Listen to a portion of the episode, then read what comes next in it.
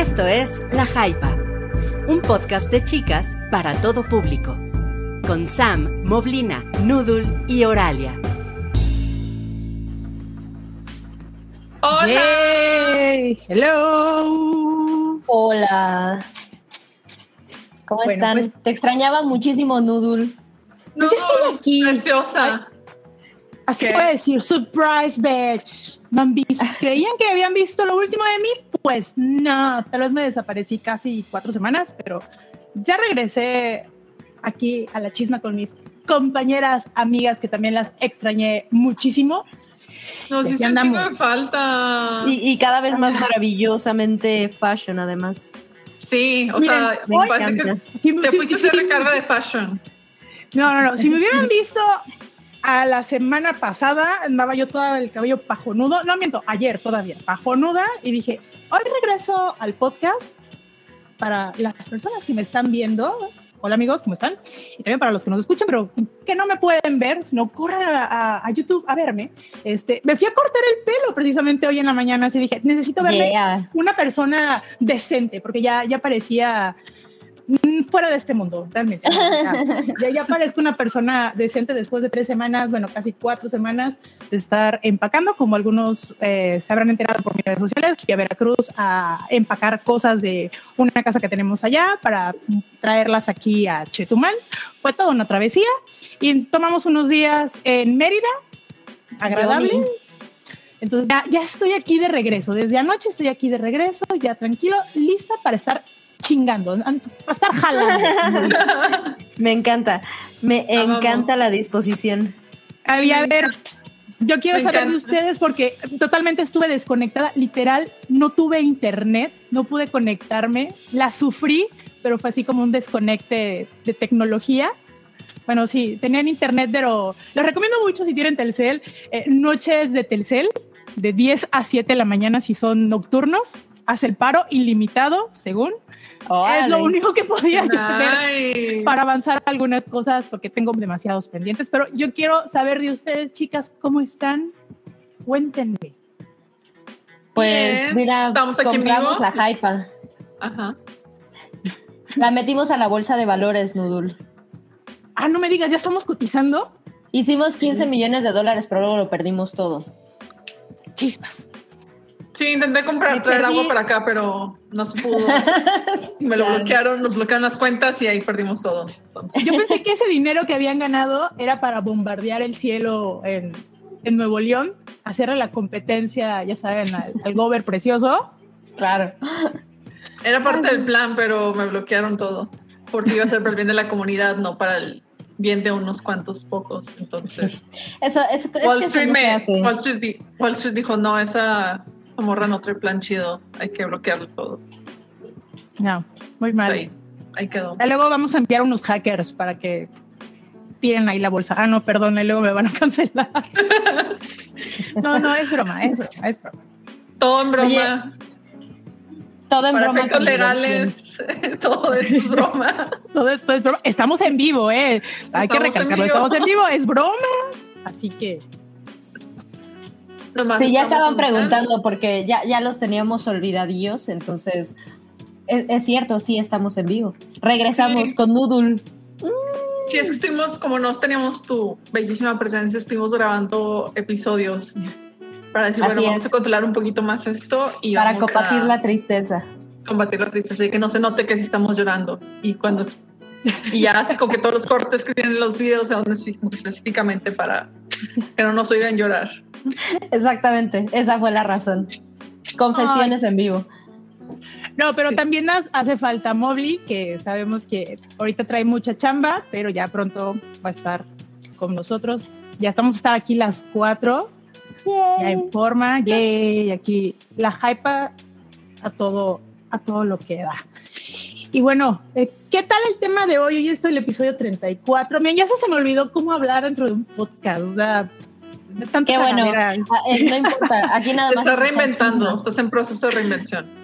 Sí, es, es- ando de reinventada. Ya no es inventada, es reinventada. Entonces, Reinventada. este, bienvenidos amigos al episodio número 34. Este es un programa especial porque ya estamos viendo que sí están pegando los episodios especiales y hoy les tenemos uno Están pegando con tubo, Nudul. con tubo, así bien retro, con tubo de PVC porque los de cobre me los roban. Entonces es con tubo de PVC. Entonces, el episodio de hoy es sobre biopics que queremos ver y creo que muchos tienen así antojo de, oye, quiero ver la biopic, no sé, de X actor o X cantante o X suceso que a lo mejor no la han puesto en el cine porque no se le han ocurrido. Entonces, este es el programa que les traemos el día de hoy. Así que, Y chicas, antes de que nos digan, ya, estamos hartos de los biopics, no queremos ver nada, es que yo, yo me gustaría así como que defender un poquito ese, ese subgénero del drama, porque está muy padre, o sea, como, como herramienta para introducir a muchas personas de que, oye, pues mira lo que hizo esta persona o mira lo, cómo le cambió la vida a esta persona tal evento, Claro. pues, está con madre. Y depende mucho del formato, de cómo se acerquen a la historia, cómo, se, cómo quieran agregar al, o sea, cómo quieran moldear al personaje y presentarlo al mundo. El problema de ahorita que se hace lo más grave es que todo el mundo le da miedo al éxito y no quieren arriesgar nada y quieren usarlo nada más así como que, ah, bueno, que sea un actor o dos el que sobresalgan y hagan un trabajo increíble para que les den premios y ya. Y algo Y- super feel good, ¿no? Y algo super feel good también. Sí. Ajá, y con un y es un super filtro porque obviamente tienes al, a la estrella intocable, que todo el mundo sabemos que tienen historias truculentas, pero para no manchar la imagen, pues no las quieren sacar tal cual o nada más así como que una eh, como cómo era este como un bañito de pueblo nada más, así como que Wing Wing serie Aquella- de Luis Miguel. a un wing wing, así que ya lo hemos discutido con lo de wing, nada más con lo de Luis Miguel, así de con Nada más para que vean. Ajá, y hay un montón. Es una lista que creo que ese sería como para otro podcast de analizar biopics que ya, ya están, en- ya hemos visto, pero como que le faltaron carnita. Entonces, aquí nuestra, lo que traemos es la propuesta de lo que queremos ver, que, que lo que Lo que no estaría hay padre ver. y lo que estaría Sí. padre ver, exactamente.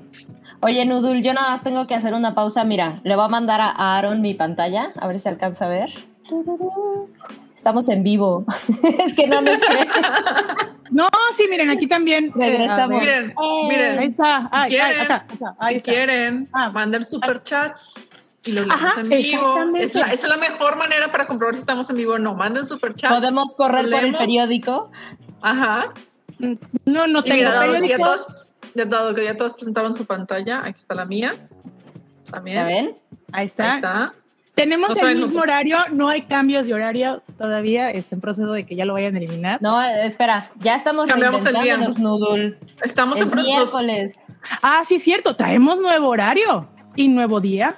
Venimos, venimos agarrando todavía, ¿eh? Por si no se han dado cuenta, pero, pero es por eso que estamos en vivo, pero es episodio temático porque, pues porque es nuestro programa. Pues nada más, se nos antojó. Y ahora estamos probando los miércoles, porque el martes ya la gente nos confundía con otro rollo. No, y ya luego a ver los, pues de qué era, los cinco, cinco tips, ya, ya no me acuerdo, o sea, Los Ya, 10 miren. puntos de las peores los biopics. 10 puntos de las peores biopics, o sea, no, no. eh, Toby toca la batería.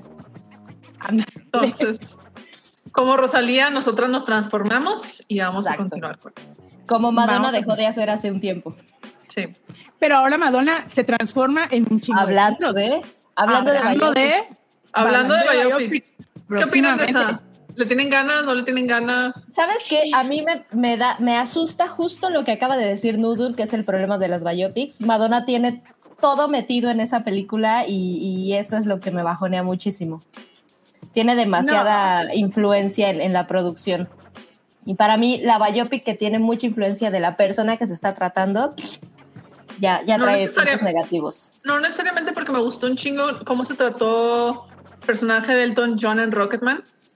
Ah, bueno. está, está muy tienes chida. toda la razón, tienes Pero- toda la razón. Pero, por ejemplo, donde sí se metieron un chingo fue con la biopic de, bueno, de Queen, de Bohemian Rhapsody, Mm. porque estaban todos los demás miembros de la banda, banda así como que, no, es que no metas esto y muévele esto y más, ya está Freddie Mercury más straight, o sea, Y, o sea, Y volverlo más straight es. ¿A qué queremos engañar? No es gripe, volvemos al punto. No, no Era con uno. O sea, rey de no. todos los bis, de todas las bis, entonces... Mira, Pero yo pienso justo que el de es la Madonna. una- Ah, no, a ver, no, no, no, adelante. No, es que lo que decía, eh, uno de los problemas, me parece, como Bohemian Rhapsody, es, es ese punto exactamente de que buscan hacer estas películas súper buena onda, como tía friendly, me gusta llamarles, que, que, que, no hay como drama, o sea, el drama que hay, la verdad es que es mucho más de superación humana que otra cosa. Entonces, me parece que eso, no sé si el de Madonna pudiera ir por allá, pero me parece que es otro vicio así súper recurrente de estas películas. Mira, yo siento que el de Madonna eh, pues ya sabemos casi toda la vida de Madonna, ella lo ha contado, lo hemos visto en sus documentales, entonces siento que no va a haber tanto filtro, digo, aparte que si ella aparece y el de, su, el de su cara y el de su cuerpo, pero eh, siento que va a estar bien, no sé si ya cambió, estaba con Diablo Cody, estaba trabajando en, los preliminares de Creo que los primeros tratamientos, entonces digo, Diablo Cody es muy buena escritora, muy buena guionista, ha hecho cosas bastante buenas. Así que nada más esperar, digo, la, la, persona que escogieron para que ella interprete a, Madonna. Julia Garner, este, ¿no? Julia Garner da todo, o sea, ahí lo tienes. Vamos. Entonces, yo la, yo la estoy esperando, digo, no, no con unas ansias locas, pero obviamente sí la iré a ver en su momento al cine. Digo, todavía no veo la de Elvis, me estoy esperando. El disco todavía. No, no lo he visto, pero a ver qué tal. Pero bueno. Ya veremos. Eh, justo como decía Vero, puede ser que, que, como decía eh, Madonna ponga lo, lo Bad Girl, lo salvaje o Bad Girl en su biopic. Eso justo, o sea, sí me parece que Madonna es una persona que eh, no le gustan las cosas vainilla, ¿no? Entonces al menos podría tener shock value esta, esta película, pero a mí el monstruo egocéntrico eh, como eh, hambriento de atención el que se ha vuelto Madonna, ay, y, por eso me, saca como un poquito de... me quita la emoción que esté tan involucrada en su, en su película, pero, pero justo, Elton John es un gran ejemplo, Oralia. Eh, la Rocketman es, es una película que a mí me gustó muchísimo. A mí también. Está increíble. Y es un mejor musical.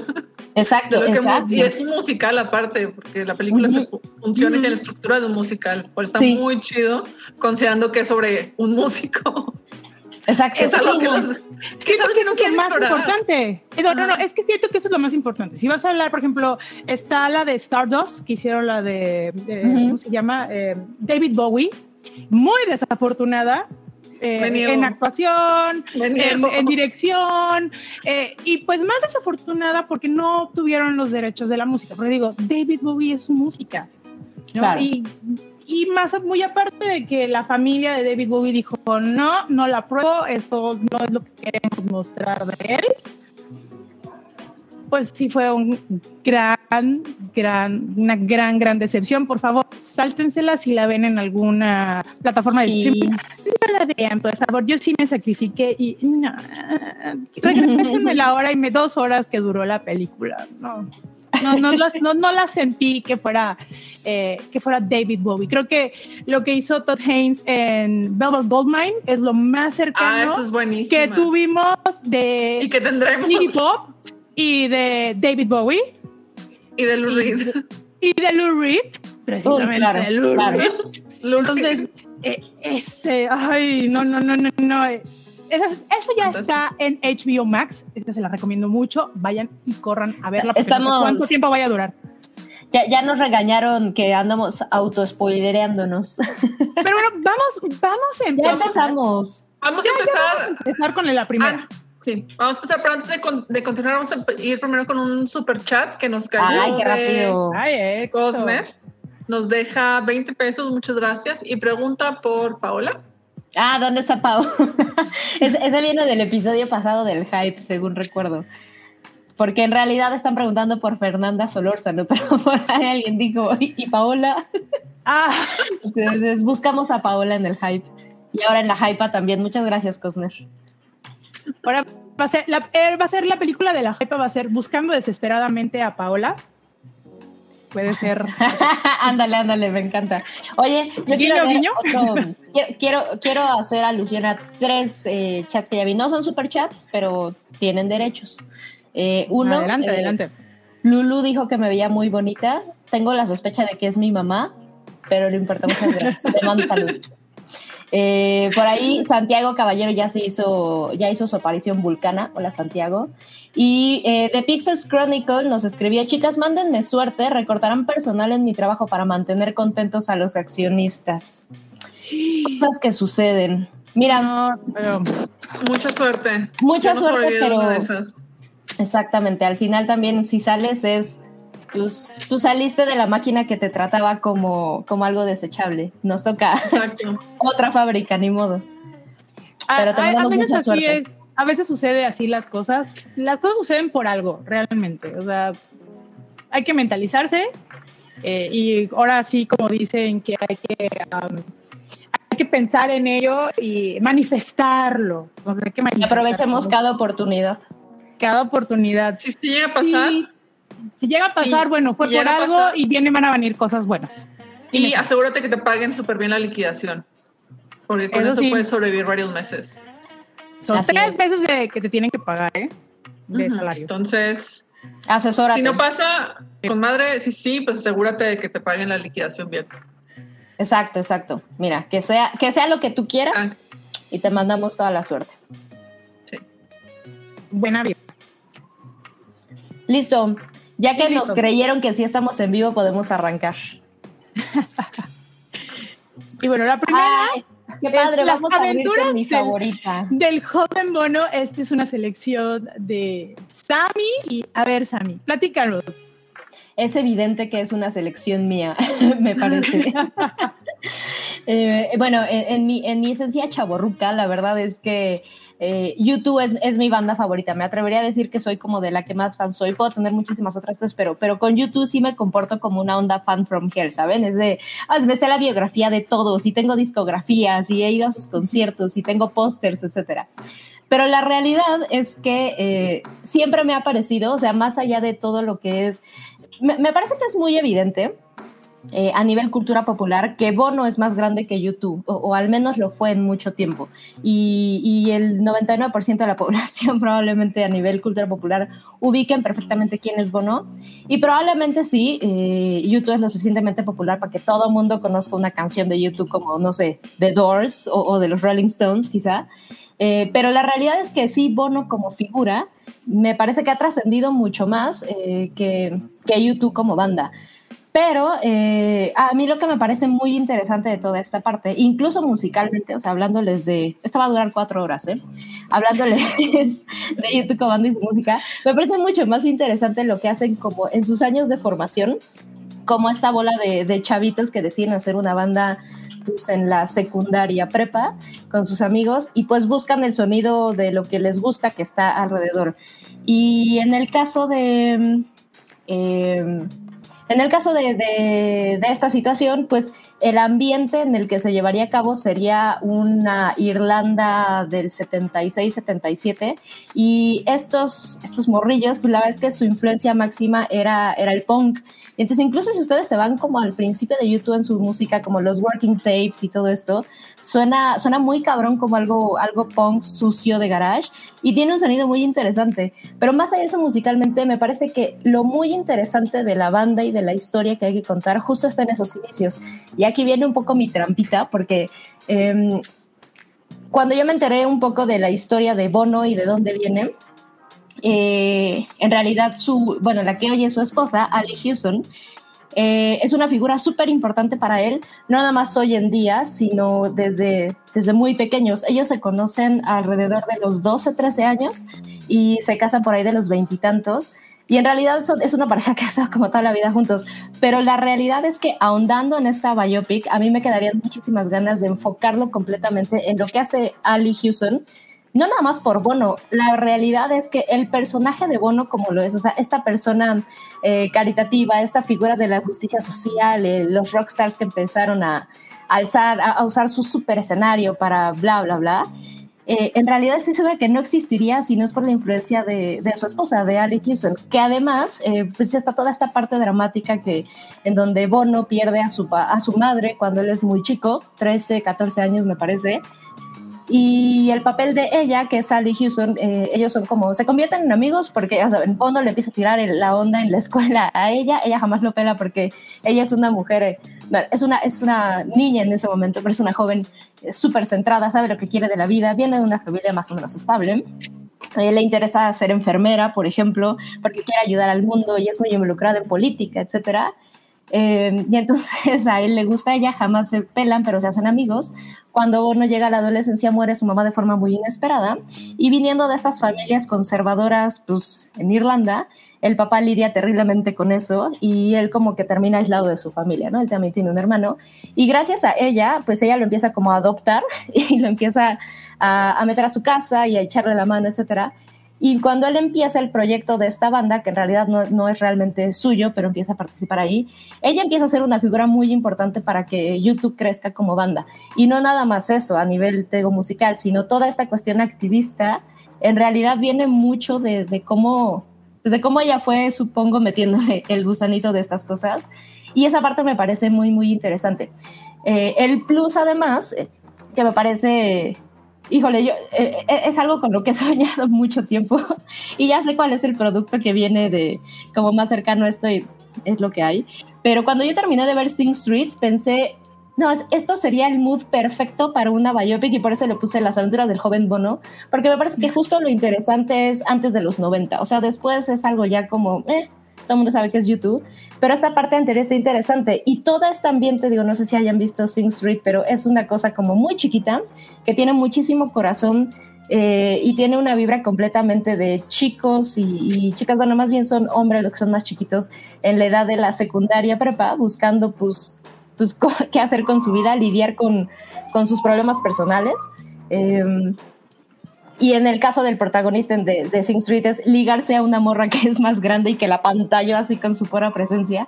Y por medio de, para llegar a eso deciden hacer una banda.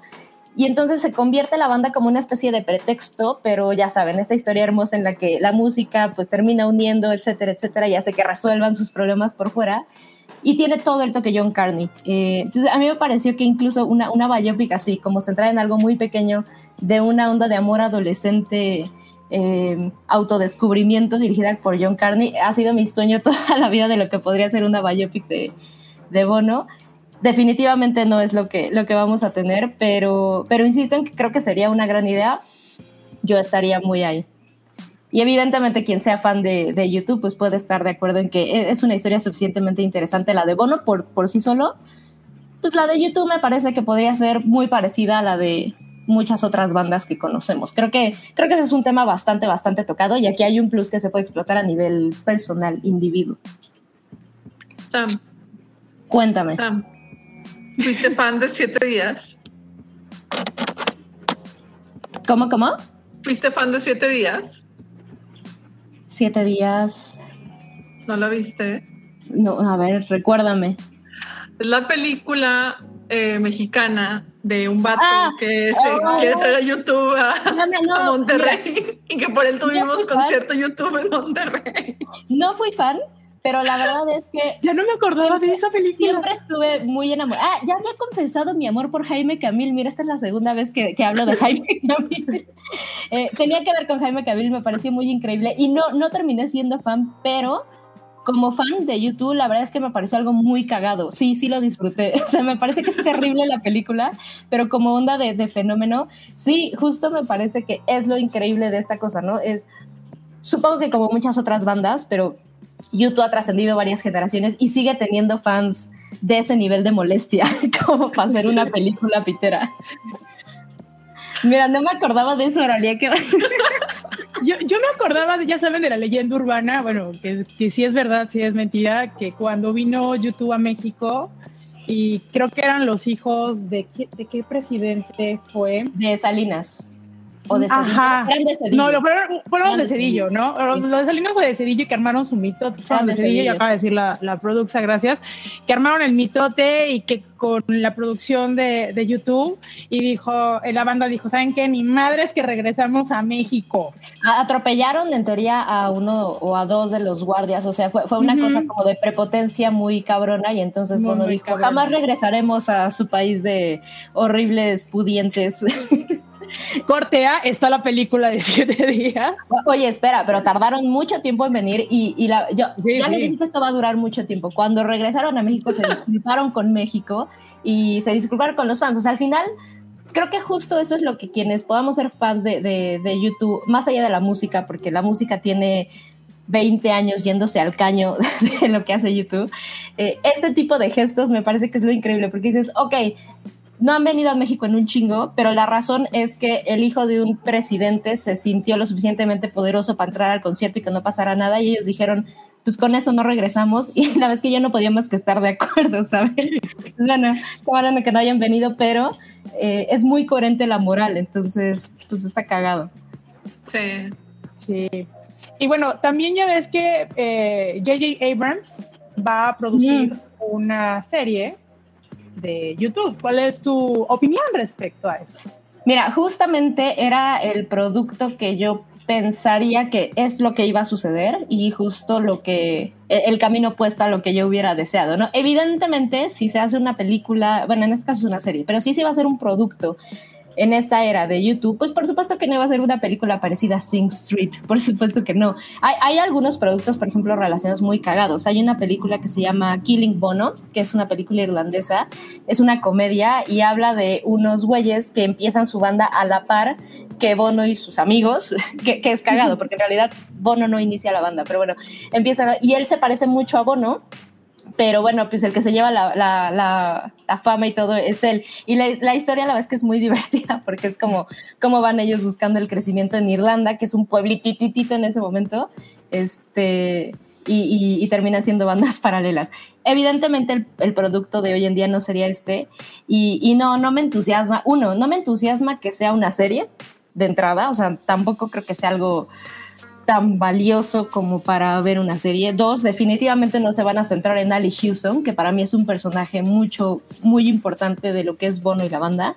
Eh, tres, J.J. Abrams, la verdad es que no es que piense que sea un mal realizador, pero el güey ya tiene las manos en todo, ¿no? Y hace Star Wars, y hace DC, y hace animación. Star Trek. Y, exactamente. Y está, exacto, hace Star Trek y está trabajando en más cosas del universo de Cloverfield. O sea, la realidad es que puede ser un director muy redituable, pero siento que ya no es esta persona con la imaginación o la dedicación para que un proyecto no más porque es de él, digas, ok, hay, hay, que ver su mano, ¿no? Siento que es algo ultra comercial.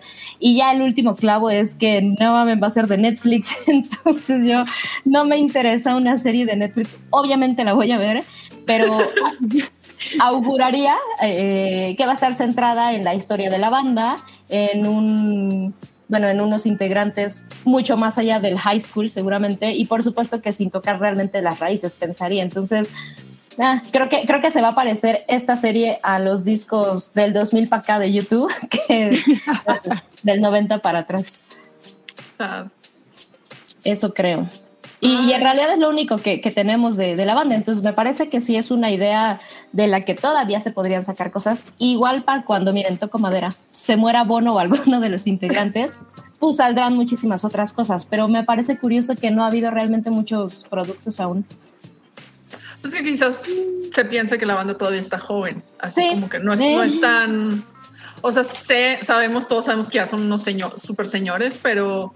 Sí, pero son como que la Como que la mentalidad se piensa, ah, YouTube, estas bandas todavía relativamente nuevas, no son bandas legado estilo, eh, no sé, Rolling Stones, Beatles, Exacto. Doors, este, bandas que ya terminaron, o sea, que o que siguen su ciclo y que han estado continuando de que para siempre o que ya acabaron y que ya nomás están en la sección de mito. Sí, sí, de acuerdo, creo que esa es la percepción, pero mira, viene fuerte la ola de biopics, entonces eh, ay, se va a, a ver qué sale. Exacto. A ver qué podemos. Nada más, antes de pasar de temas, sí necesito decirle a Federico Ble que, por supuesto que he escuchado toda la vida la comparación de YouTube con Maná. No, no, no, no, no, no, no le voy a dejar más tiempo, pero no. Síganle. No, no, no. Continuemos. Continuamos, continuamos con el siguiente. Y este es eh, la sex bomb francesa Brigitte Bardot. Y esta es una selección mía. Digo, me a encanta, mí. Me encanta la pronunciación. Brigitte Bardot. A mí, en lo particular, se me hace un personaje bastante interesante, ¿eh? En el sentido de que se retiró muy joven, a los 39 años, cuando estaba en un pico de, de su carrera, eh, cuando ella interpreta, bueno, ya logra la fama con, este, con esta película de Roger Vadim, que incluso fue su marido, la de Y Dios creó a la mujer, que hace poco, el año pasado la pude, ay, ya me dicen que está mal escrito, no lo había notado, sí, sí, está mal escrito, producciones Sí. con una G y con doble T. Pero bueno, eh, ella, eh, siendo una joven que quería ser bailarina y con influencia de su mamá dijo, no, pues, ¿por qué no le entras a la actuación? Y ella empieza a actuar y a crearse esta fama de, de mujer eh, sensual, súper sexy, eh, pero que ella nunca se consideraba una actriz, o sea, ella siempre lo ha dicho eh, en entrevistas posteriores, de que ella siempre se ha considerado una pésima actriz. Durante su carrera lo fue y que después de se sigue considerando. Creo que eh, a mí la parte donde me interesaría muchísimo, muchísimo de ella es eh, su carrera musical, porque ya saben que lo- entre los 50 y los 60 las actrices hubo un boom de que fueran, que fueran cantantes y su colaboración con Serge Gainsbourg que igual, él, él no era un guapo, pero tenía No. un je ne sais No. je ne sais quoi, No. y que incluso en la, en la biopic de Serge Gainsbourg, que es muy buena, yo la recomiendo mucho, se llama Serge Gainsbourg, eh, La vida de un héroe. Eh, Leticia Casta interpreta a Brigitte Bardot. Pero son así unos, unos instantes y la verdad me quito el sombrero con, con Leticia Casta. Él interpretó esa sensualidad de, de ella. Pero yo lo quiero que yo quiero saber es toda la controversia de cuando ellos graban eh, Je t'aime moi non plus, que el, el chismesazo está cañón de que por ahí Sí. dicen los, este, los que estaban en el sonido de que ellos se masturbaban para tener esa sensualidad en la canción. Claro. Este está así súper hot el, el asunto eh, para Sí. llegar a esos, esos tonos tan sensuales eh, en esa canción que yo la escuché hace como unos cinco años porque liberaron esa versión hace, hace no mucho estaba tiempo. censuradísima. Eh, Y era como que- censuradísima. Y era buscarla y así como que ver qué más o menos encuentra. Ah, no, pero, eh, pero es que está el chisme así, de que ella lo graba, después lo escucha y dice, no, es que, ¿qué va a decir mi marido? Porque ya estaba casada en Ah. ese tiempo con un fotógrafo y dijo, no, aquí sí, sí me gusta andar de loca, pero también tengo mi, mi parte decente. Y fue ahí donde también entra este, Jane Birkin, que dicen que hubo ahí el trío amoroso y como venganza de Serge Gainsbourg, la graba con Jane y es la que popula- se popularizó más esa, esa versión. versión. ¿no? Ah, ajá, y también me gustaría saber eh, de su parte biográfica cuáles fueron sus razones y motivos por las cuales ella decide en el pico de su carrera eh, pues, alejarse sí. totalmente, ¿no? Yo Es sí que- tenía, tenía un futuro y tenía buenas críticas, o sea, la crítica sí, sí, la, sí le veía talento, aunque ella totalmente se desmoralizaba y decía, no, es que no, No, no, pues, ¿La viste no la hago". de la de Godard? La que hizo la del desprecio. Buenísima. No, no la he esa. visto. Es buenísima ella en ella, en esa. Y de hecho estaba bien chistoso la historia de esta película porque básicamente los productores fueron de que, ándale, Brigitte Bardot, nuestra actriz más este, popular, hay que ponerla con Godard, que es así como que el director más este, reconocido y con crítica y demás. Y esa fue su pel- la película más taquillera de Godard, pero los dos odiaron trabajar juntos y así como que fue una pésima experiencia para todos, pero es muy buena película. Está muy padre y creo que la pueden encontrar en movie. Ahí sí la, Vamos, vamos a checar. sí la, de- creo que de- sí, pero Pues digo- no, estoy, no estoy segura, pero si no, búsquenla, está muy chida. Y algo también muy interesante de Bardot es que, vaya, ella estaba y era la cara de la de las mujeres liberadas francesas y era así como Sí. que todo tenía y ella tenía sobre sus hombros toda esta responsabilidad porque pues era así como que sí vaya si, si los ves así como que en los iconos de cine como sex symbols este este estaba así como que era la alternativa francesa a Marilyn Monroe pero en Eso es versión lo que yo iba a más decir. liberada este autosuficiente independiente pero Europea. pues, final- europea, que al final de cuentas Ajá. también pesa un chingo, o sea, porque pues no puedes cargar con ser. Claro. Pero, pero, pero ella lo cargó, o sea, y Lo cargó y lo defendió sostenió, y, y lo les- y nos hizo así y mírenme que aquí estoy. Pero yo siento que también llegó un grado de, Sí, es que llegó un de, grado de en la carrera eh, que tuvo a su niño y dijo, ¿saben qué? Hasta aquí, hasta aquí se los dejo, ¿no? Ya después se volvió el activista y ya luego hizo unos comentarios eh, nada agradables, ¿verdad? Sí, pero ya pero- eso en- ya de Ya de grande. en- ya de grande y en el contexto de denuncia tu puerco, Sí. que fue la respuesta francesa al Me Too. Ajá.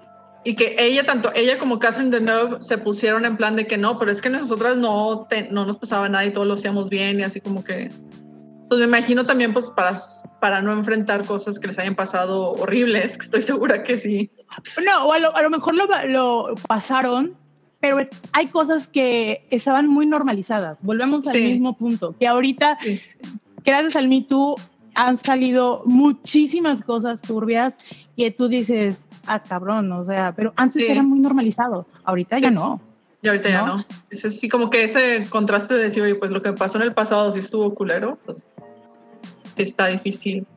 Claro. Y estaría muy padre, ¿sabes qué? Para una película de Bardot me encantaría ver una de, este, ella, este, en el presente, ya como es ahorita una señora mayor, reflexionando Sin sobre cirugías. su pasado, sin cirugías, Ándale.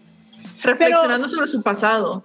Pero fíjate cool. que ella Así que será estaba todo a partir de flashbacks y que luego se acuerde de esto, pero luego otro y así como que... Pero que lo que, lo que he estado leyendo, eh, que ella no le gustaría que ahorita le hicieran una bio- biopic, porque dice que pues estoy viva. O sea, ¿qué caso? Ella sí le ve ese caso de, pues, estoy viva, pues yo puedo contar mi historia, no puedo sacar un libro y contar mi historia, no necesito que alguien me, o sea, me lo represente. Estaría muy padre que fuera ella interpretándose a sí misma, contando y que fuera de que, no sé, contar, contar una anécdota y se transcribiera a un flashback ya producido con una actriz que ella seleccione para Sí. todo. Estaría muy chido y sería, estaría muy interesante ese tipo de colaboración. Digo, lo, lo en- me imagino es lo que está pasando con lo de Madonna, pero estaría muy padre verlo desde el punto de vista de Bardot, que tiene infinidad de cosas que contar. No, y es que tiene chismecito. Y por ahí también dentro de mi investigación supe que en marzo de este año empezó la grabación de una miniserie. Empezaron a filtrarse las fotos de la chica que estamos viendo. Yo antes no sabíamos el nombre. eh, las fotos que circularon era de una chica vestida de negro, el, ajuar muy típico de Bardot, con el peinado, el cigarrito, y eso es que la agarraba de una manera eh, y que no sabían el nombre de la actriz, pero que estaban filmando en París. Ya hace poquito, hace creo que el mes pasado, ya salió el nombre de la chica, se llama Julia de Núñez, va a interpretar a, a Brigitte Bardot en una miniserie para el canal France Do- eh, Deux. Este, y la chica tiene 20 años, es comediante, por ahí es lo que más o menos Wow. entendí en mi poquito francés. Entonces, nada más esperar el próximo año, que es realmente lo que, el tiempo, ¿no? De que graban en, en este año y el próximo ya, ya lo lanzan.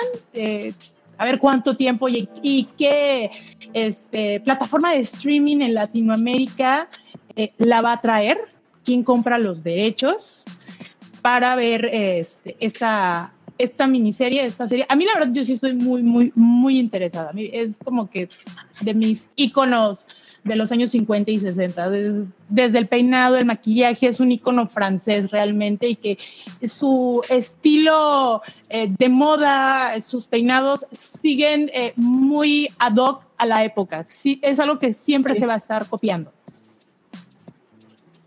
Sí. Para siempre van a querer ser ella. Sí, pero, Pero no, nada más hay una. Sí, no, ya, ya quisiera tener esa Quisiese. sensualidad, aunque sea 15 minutos. Ay, no. Y bueno, Continuamos. seguimos. Continuamos. Esta es una Esta la selección.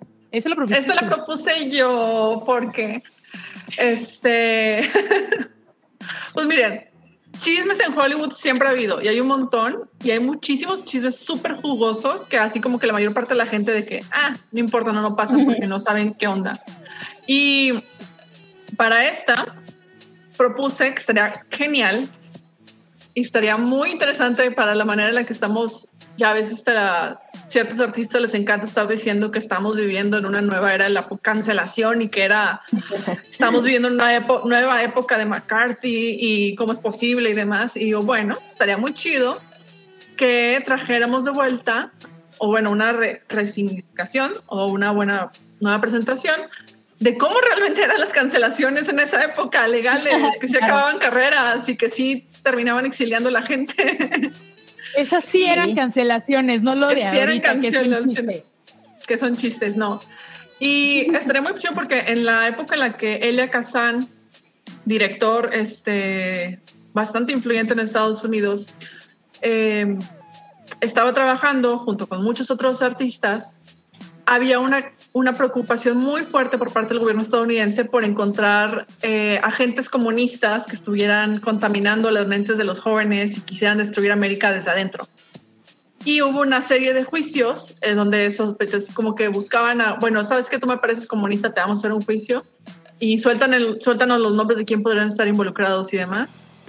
Y Elia Kazan habló y estuvo y se dejó muchos nombres y perdió el respeto de todo mundo, todos perdieron, o sea, de que sí quedó en un...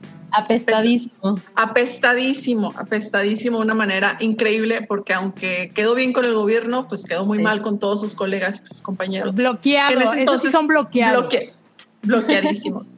y algo también que estaba muy, que estaba muy padre, así como que sería muy padre que explorara, sería pues cómo eran las dinámicas de trabajo en ese entonces, porque como todos eran, a partir de estudios, pero todos los, este, o sea, tanto los trabajadores de, este, de producción, los que traen las luces, el sonido, este, la animación, todos, todos colaboraban entre sí y todos se apoyaban mutuamente. Y había muchos actores también se ponían del lado de los trabajadores y, nos, si eran así como que sus voceros para evitar que les pasaran cosas este, horribles. Y de hecho, también otra anécdota parecida para que vean el tipo de contraste. Este Peter Lorre, que fue un actor, era muy conocido y bastante así como tiene una carita súper este, característica en los años, eh, que trabajaba mucho en los años 30 y este, 40. Fue, él sí fue, este, fue este, bloqueado y le este, cortaron todas las, o sea, todo el tipo de trabajo, lo básicamente corrieron de Hollywood porque en, ante una huelga por parte de un sindicato de trabajadores en, de una de estas productoras grandes, él, él, dejó, paró la producción de su película y se puso del lado del sindicato. Entonces los grandes capos, de, los grandes jefes de Hollywood lo bloquearon y ya le impidieron volver a trabajar. Y muchos animadores, tomando en cuenta ese tipo de acción, pues lo honraron haciéndole caricaturas en todas las caricaturas clásicas de los Looney Tunes y de este, Warner Brothers, el de la época. Y pues estaría muy padre cuando tomar ese contexto y llevarlo y hacer una película y que fuera una especie de thriller o crimen, así como que de investigación policíaca o así, este, enfocado en la figura de la Kazan que sí pues, le arruinó la carrera a muchísima gente. Y ahí lo interesante y que creo sería el único bloqueo que tendríamos es que su nieta ya es una muy conocida productora y actriz en Hollywood. Entonces, pues probablemente no va a querer que estén hablando mal de su. que presenten en mala luz a su apellido. Lo único que tenemos, este, aquí lo que tenemos en pantalla es una biografía de Richard Schickel sobre Elia Kazan, que también explora este tipo, o sea, que explora justo este episodio de la vida de este director. Y pues Oye, yo, yo, tengo, yo tengo en mente a quién me, gustaría, pero tú dime, si la dirigiera, ¿a quién elegirías? No sé, tiene que ser alguien de que, no sé, de la, de la ola de, este, de directores independientes de Hollywood que no estén conectados a ningún tipo de blockbuster. O sea, no me gustaría ver a J.J. Abrams, ni a Trevor, ni a yo, yo pensé nadie, de ellos, ni a, ni a esta no sé, o sea, nadie, o sea, nadie así como que los top nombres, me preferiría que se fuera, no sé, alguien mucho más así como que desconocido, que no tenga una carrera tan, vaya, que no tenga tanto compromiso con las nuevas dinámicas. Tanto vicio. sí, que no esté tan viciado, viciada, sí. viciada, este, y que pues vaya, que no esté tan comprometido, que tenga tantas cosas que perder dentro de las nuevas dinámicas de Hollywood, Sí. que están enfocadas a blockbusters y series de streaming. Entonces sí me gustaría que fuera, o sea, quien fuera, que sí estuviera de que completamente off the grid. Clean. Clean. Sí, o sea, no sí. necesariamente limpio, que o sea, sí puede tener todo el tipo de cosas. O bueno, no. Claro. No quiero que sea David O. Russell para esto. No, ese de, de- tampoco. no, no. Pero, Pero lo sí. podría producir A24. Tú lo ves como que lo produciría, te, te agradaría. Sería el tipo de cosas que A24? produciría A24 y que distribuiría A24. Que se la den a Michelle Franco, dice Hugo Irino. No. No, No, le va a tener que investigar un montón porque no estoy segura de que conozca de qué va todo eso. Sí.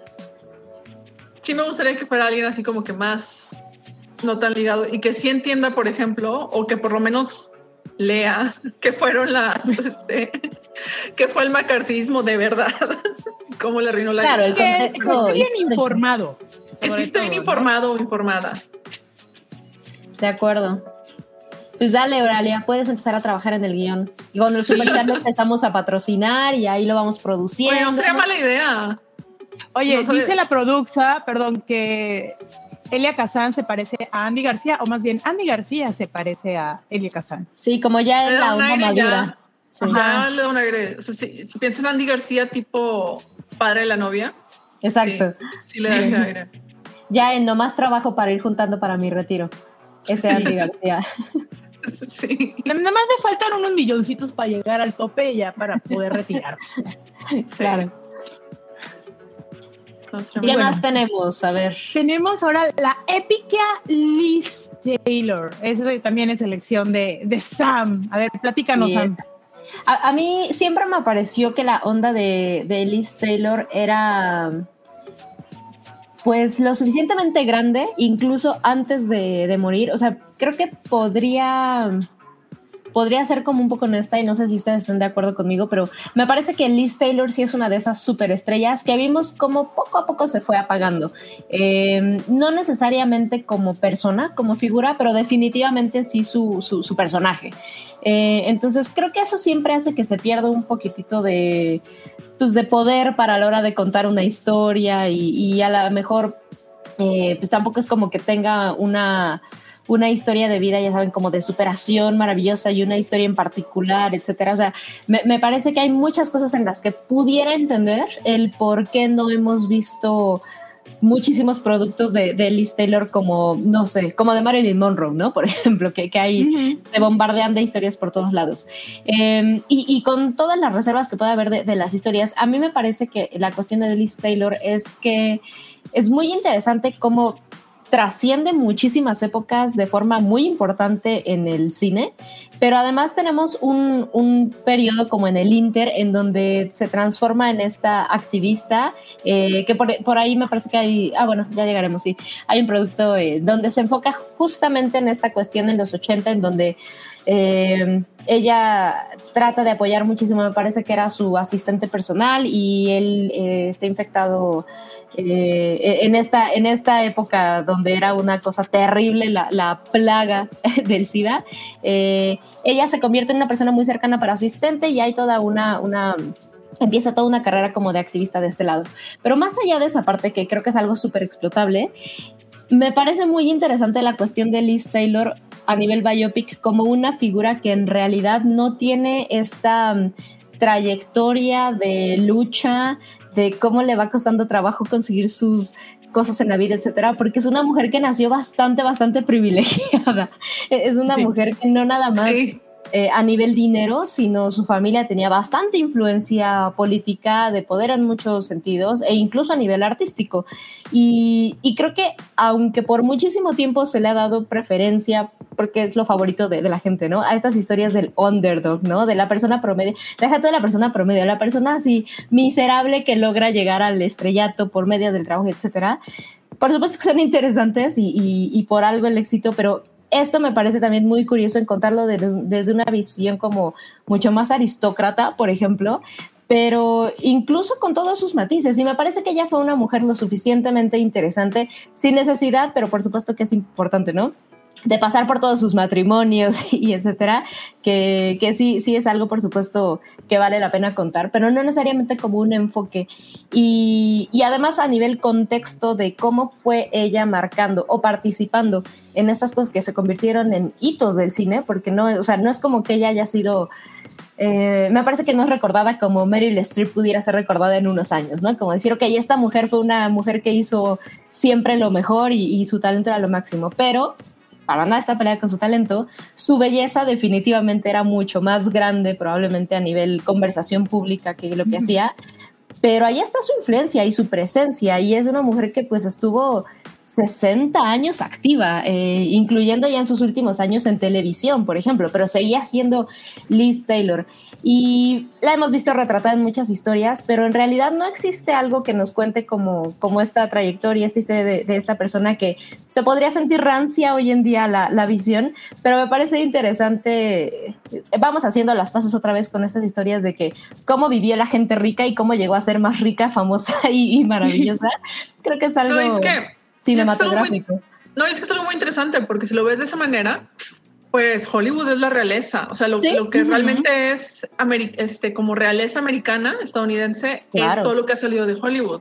Y tenemos infinidad de historias sobre la realeza europea y otra vez estamos regresando a muchísimas historias de gente rica y gente no tan rica que, que, vive en el siglo XVIII, XIX y hay muchas dinámicas de, bueno, vamos a subir de clase social o regresamos a las historias de reyes y reinas y lo que sea.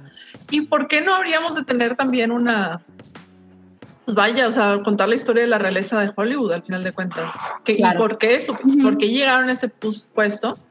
Sea por la razón que sea y cómo se estuvieron mantenidos, porque Elizabeth Taylor, la verdad, es una señora, o sea, que ya fuera por su leyenda, por las colecciones de joyas, por sus interpretaciones o por su este, parte de activismo, está, sí tiene una historia bastante interesante. Sí, claro. Que, uh -huh. que no estoy segura si las demás películas o series o los especiales que hayan hecho le hagan ese, o sea, le tomen mm. tanto ese peso. Porque Mira. me acuerdo que salió una, salió una película hace poco, ¿no? Con esta Elena Taylor. Bueno, es que está la de esa, hay una del 95 que es una miniserie, que esa sí me la aventé. Ah, ¿la viste? Desde, ah, sí, pero desde hace años, todavía, todavía me acuerdo, porque trata de cuando ella inició realmente como una, una niña actriz en Hollywood. O sea, la trajeron de este, del, era del Reino Unido, la trajeron a, a, a Estados Unidos, la mamá tuvo mucha influencia para que ella estuviera trabajando en Hollywood y va así, va creciendo, pero siento que también está la de Lindsay Lohan, la infame esa, esa oh, infame este, no. serie que hizo para Lifetime, perdón que lo mencione, esa no, no la vi, pero sí vi algunos cortos. Y dices, no, no, mi ciela. Y, y, siento, y vuelvo a tomar esto, siento que no le han hecho justicia, como dice Oralia, en todas las miniseries, pero no son miniseries los que han, la que han hecho sobre la vida de Elizabeth Taylor, no le han hecho justicia, porque esta mujer no es nada más todos lo conocemos por la colección de joyas, por sus claro. súper famosos ojos violetas, que son únicos, mm. o por su colección de maridos. Pero digo, su activismo con el VIH, digo, a partir de que se murió su íntimo amigo Rod Hudson, que fue en el Gracias, 85, sí. que él murió, sí, que él murió eh, de SIDA eh, en, en esa época, ella decidió apoyar completamente a la lucha. Digo, hay cosas demasiado importantes de su vida que se pueden tomar y explorar, más allá de, ah, ok, vamos a darnos este, todo, vamos a regresarnos a, a los inicios de los tiempos y ver uh, eh, cómo le bajó el marido a la mejor amiga, ¿no? Y, pues, no, digo, creo que e, ella tiene muchísimo más eh, valor como persona por todo lo que ha hecho que por lo que ha coleccionado o por lo que tiene. Así que no, y aún, esperemos. Y, y aún si nos enfocamos nada más en las colecciones, también son colecciones muy dignas de claro. o sea, ah, no, sí, vamos. la, la flores súper bien. Y las, por ejemplo, la, la, piedra que le regaló su marido, ¿cómo se llama? El que se casó Richard dos Burton. Veces. Richard Burton, que también es esa, e, e, esa joya mítica que dicen que sí. está maldita, que tiene una maldición. Digo, hay, hay, muchos temas de dónde explorar y ir retomando, ¿no? A partir de esto se puede contar una historia, ¿no? Sin necesidad, vuelvo a lo mismo, de regresarnos a lo, al origen de los tiempos. Se puede desde, desde partiendo de algo más reciente, se puede contar eh, su vida, ¿no? Y explorar más, no sé, a mí sí me gustaría ver esa parte de Elizabeth Taylor, la activista, más que Elizabeth Taylor, sí. la Justamente, Sí, pero justamente esta, ahorita que estamos viendo en, en pantalla la foto de Rachel Weisz, eh, hay un proyecto que según yo tener como ya dos años ahí en desarrollo, en donde Rachel Weisz va a, a, hacer el papel de Liz Taylor, precisamente enfocada en esta, en esta parte de su vida. De hecho, la película, bueno, el nombre del proyecto hasta ahora se llama A Special Relationship, justamente fijándonos en que es esta cuestión con, repíteme el nombre, no porfa. ¿Cuál? Eh, Rod Hudson. Rod Hudson. Galanazo de los 50. Era, era un galán, era, era el galán. así como que no man, era como el George Clooney, bueno, más guapo, ¿no? Más joven, más guapo, y que nadie sí, por aquí, a excepto del círculo de Hollywood, sabía que pues era gay y sus preferencias eran diferentes. Sí, que al final terminó, por supuesto, convirtiéndose en esta cuestión de el secreto, ¿no? Era como el poster boy de, de, del closet, sí, en realidad. No, ¿no? es es que era él, post, era el galanazo, era uh -huh. el hit en todas las comedias románticas. Era, o sea, eso, cuando la comparación con George Clooney es bastante acertada, porque George claro, Clooney claro, claro. En los 2000 era así como que todo el mundo lo comparaba con Rock Hudson porque tenía esa misma carisma, esa misma gracia y esa facilidad de que de hacer sí. que muchísimas mujeres suspiraran por él. Sí, no, seducción inmediata. Eh, sí. Sí. sí, sí, de acuerdo. Pero bueno, justamente como comentabas, esta, esta historia parece que exactamente se va a fijar mucho más en esta, en esta parte. Eh, y al final creo que definitivamente Rachel Weisz pues, no me parece una mala elección, ella me parece una gran actriz. Eh, de todas formas, me atrevería a decir que representar, no, no porque ser, no ser hermosa Rachel Weisz, pero representar a una mujer que fue conocida principalmente por su belleza y por esto que eh, no estoy segura del nombre, pero parece que era como un defecto genético en el que sus ojos eran morados y tenía doble hilera de pestañas. como, sí. No manches, la que nace bendecida. Pues. Ella fue bendecida, Mira, neta. Cuando dicen, cuando usa la frase de que hay personas bendecidas por Dios, sí. Yo pienso en Elizabeth Taylor, sus ojos y las pestañonas. O sea, y aparte. Sí, hay una foto, hay una foto en el background. diccionario. Sí. Bendecida, y está la foto. Bendecida por Dios. Taylor. sí.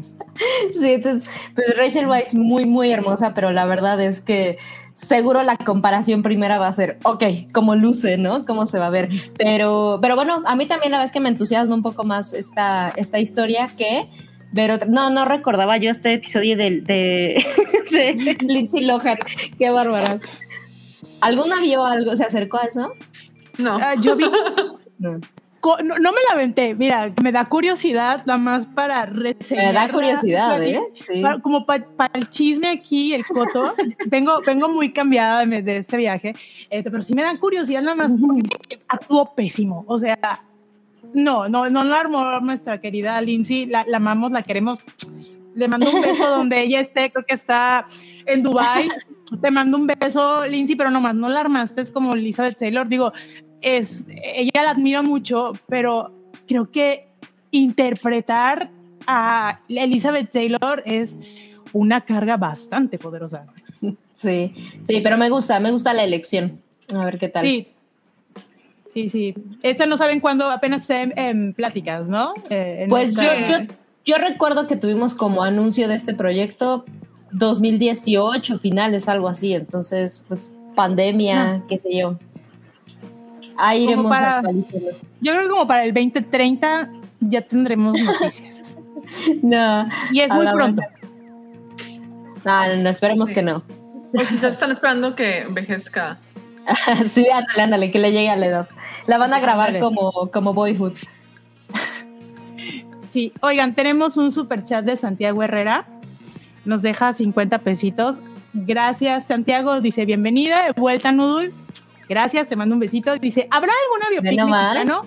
Si no, mencionen alguno que les gustaría, por favor. Pues, ¿qué crees, Santiago?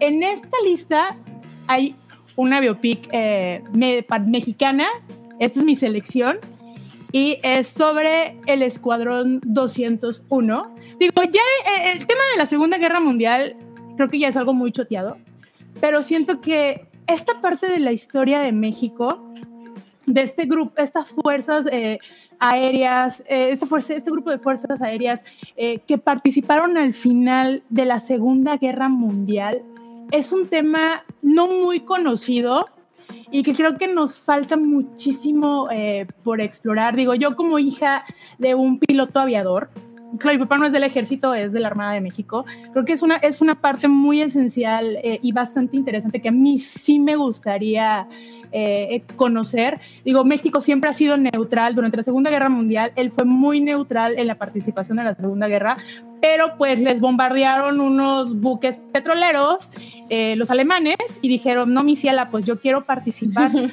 pero pues los gringos, ya saben, nuestros hermosos, nuestros hermosos vecinos, nos dijeron, no, espérate, chaparrito, aguanta, todavía. Ya nos dejaron hasta el final.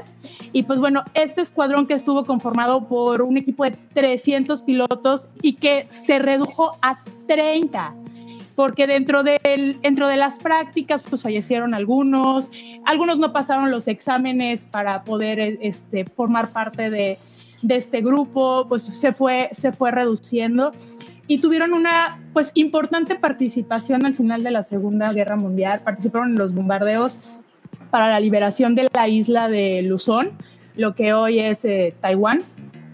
Eh, también hicieron algunas tácticas y bueno, creo que esto es algo muy, muy, muy importante. Lo que me llama mucho la atención es el logo que ellos manejaron. No sé si ustedes ubican, ya a lo mejor yo estoy muy vieja, a Pancho Pistolas. Claro, claro. Bueno, eh, Pancho Pistolas formó parte del logotipo del Escuadrón 201, eh, que es, me que es un personaje de Disney, que fue en Los Tres Caballeros, eh, que participó.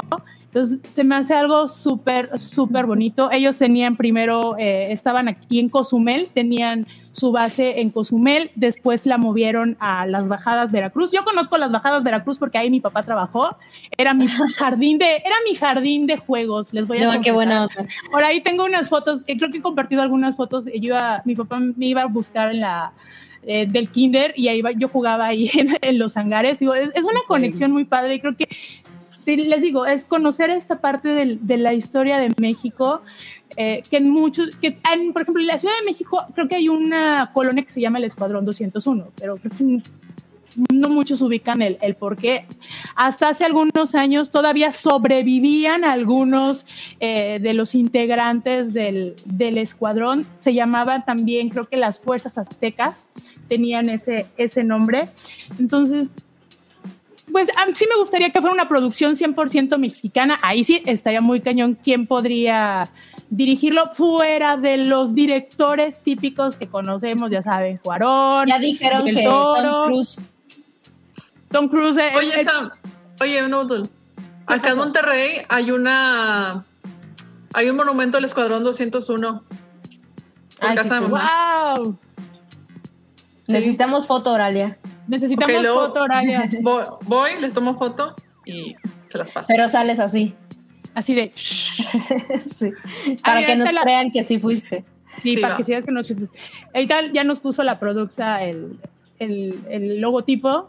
Sí, Voy a conseguir parche, ese, parche, ese ¿no? parche. Es un parche, pero pues es como el, el, logo que ellos tenían. Muchos los pintaban en, el, en las aeronaves pero está padrísimo. Y luego quiero conseguir ese parche porque tengo una, un maletín de casco de vuelo. Entonces le quiero poner así wow. super parches y todo. Eh, y también tengo un casco eh, que está empacado, pero ya eh, va a ser muy peleado ese, ese, casco, pero ya dije que es mío, es mi herencia. Entonces, eh, yo sí quiero ver esa película. Y hay una, perdón, ¿qué pasó, Aurelia? Estaría padre que vinieras el próximo episodio con el casco sí. para compartirlo. Hacemos Deje... un especial de Top Gun. Hacemos de, un especial de cascos. ¿Qué cascos tenemos? De, de no, pues, que, que, que, que, recuerden que, en qué caja lo... Es que no han desempacado nada de, lo que se enviaron. O sea, lo recibieron la semana pasada y no han desempacado hasta que llegáramos mi señora madre y yo. Entonces yo creo que en este fin de semana ya lo desempaco y lo traigo para enseñárselos. Eh, pero sí, o sea, yo sí me gustaría, no sé, Cuarón podría ser el director de esta película. Es que no, no me gustaría que fuera algo. Es que puede ser una coproducción gringa. Ajá, es que es como una escala muy hollywoodense, pero podría ser una coproducción eh, Hollywood-México. Digo, porque al fin y al cabo es parte de nuestra historia. ¿no? Y, Pues mira. y hay que darla a conocer. Alejandra Márquez Abella, cuando termine su proyecto con la NASA, o sea, de la película sobre el este, astronauta mexicano, podría, quizás. O no sé si te gustaría Ruiz Palacios. Oye, hizo- está, está cool, ¿eh? Eso estaría cool.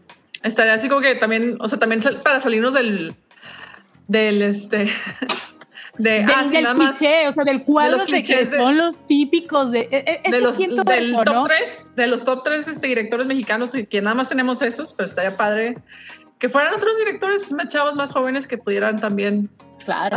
hacer. Esta Federico Bli sugiere a Isa López, estaría padre también. José Mota Podemos- dice que lo producirá Salmita. Ah, pues e- es que siento que esto tiene que, tiene que ser alguien que realmente tenga pasión por, por Pasión la historia. aeronáutica, realmente. Sí, Y que, le, y que le guste eh, todo lo que viene siendo eh, las fuerzas armadas, las fuerzas militares, eh, los pilotos. Es que es un mundo bastante maravilloso. Es arriesgar tu vida por un país, por tu país.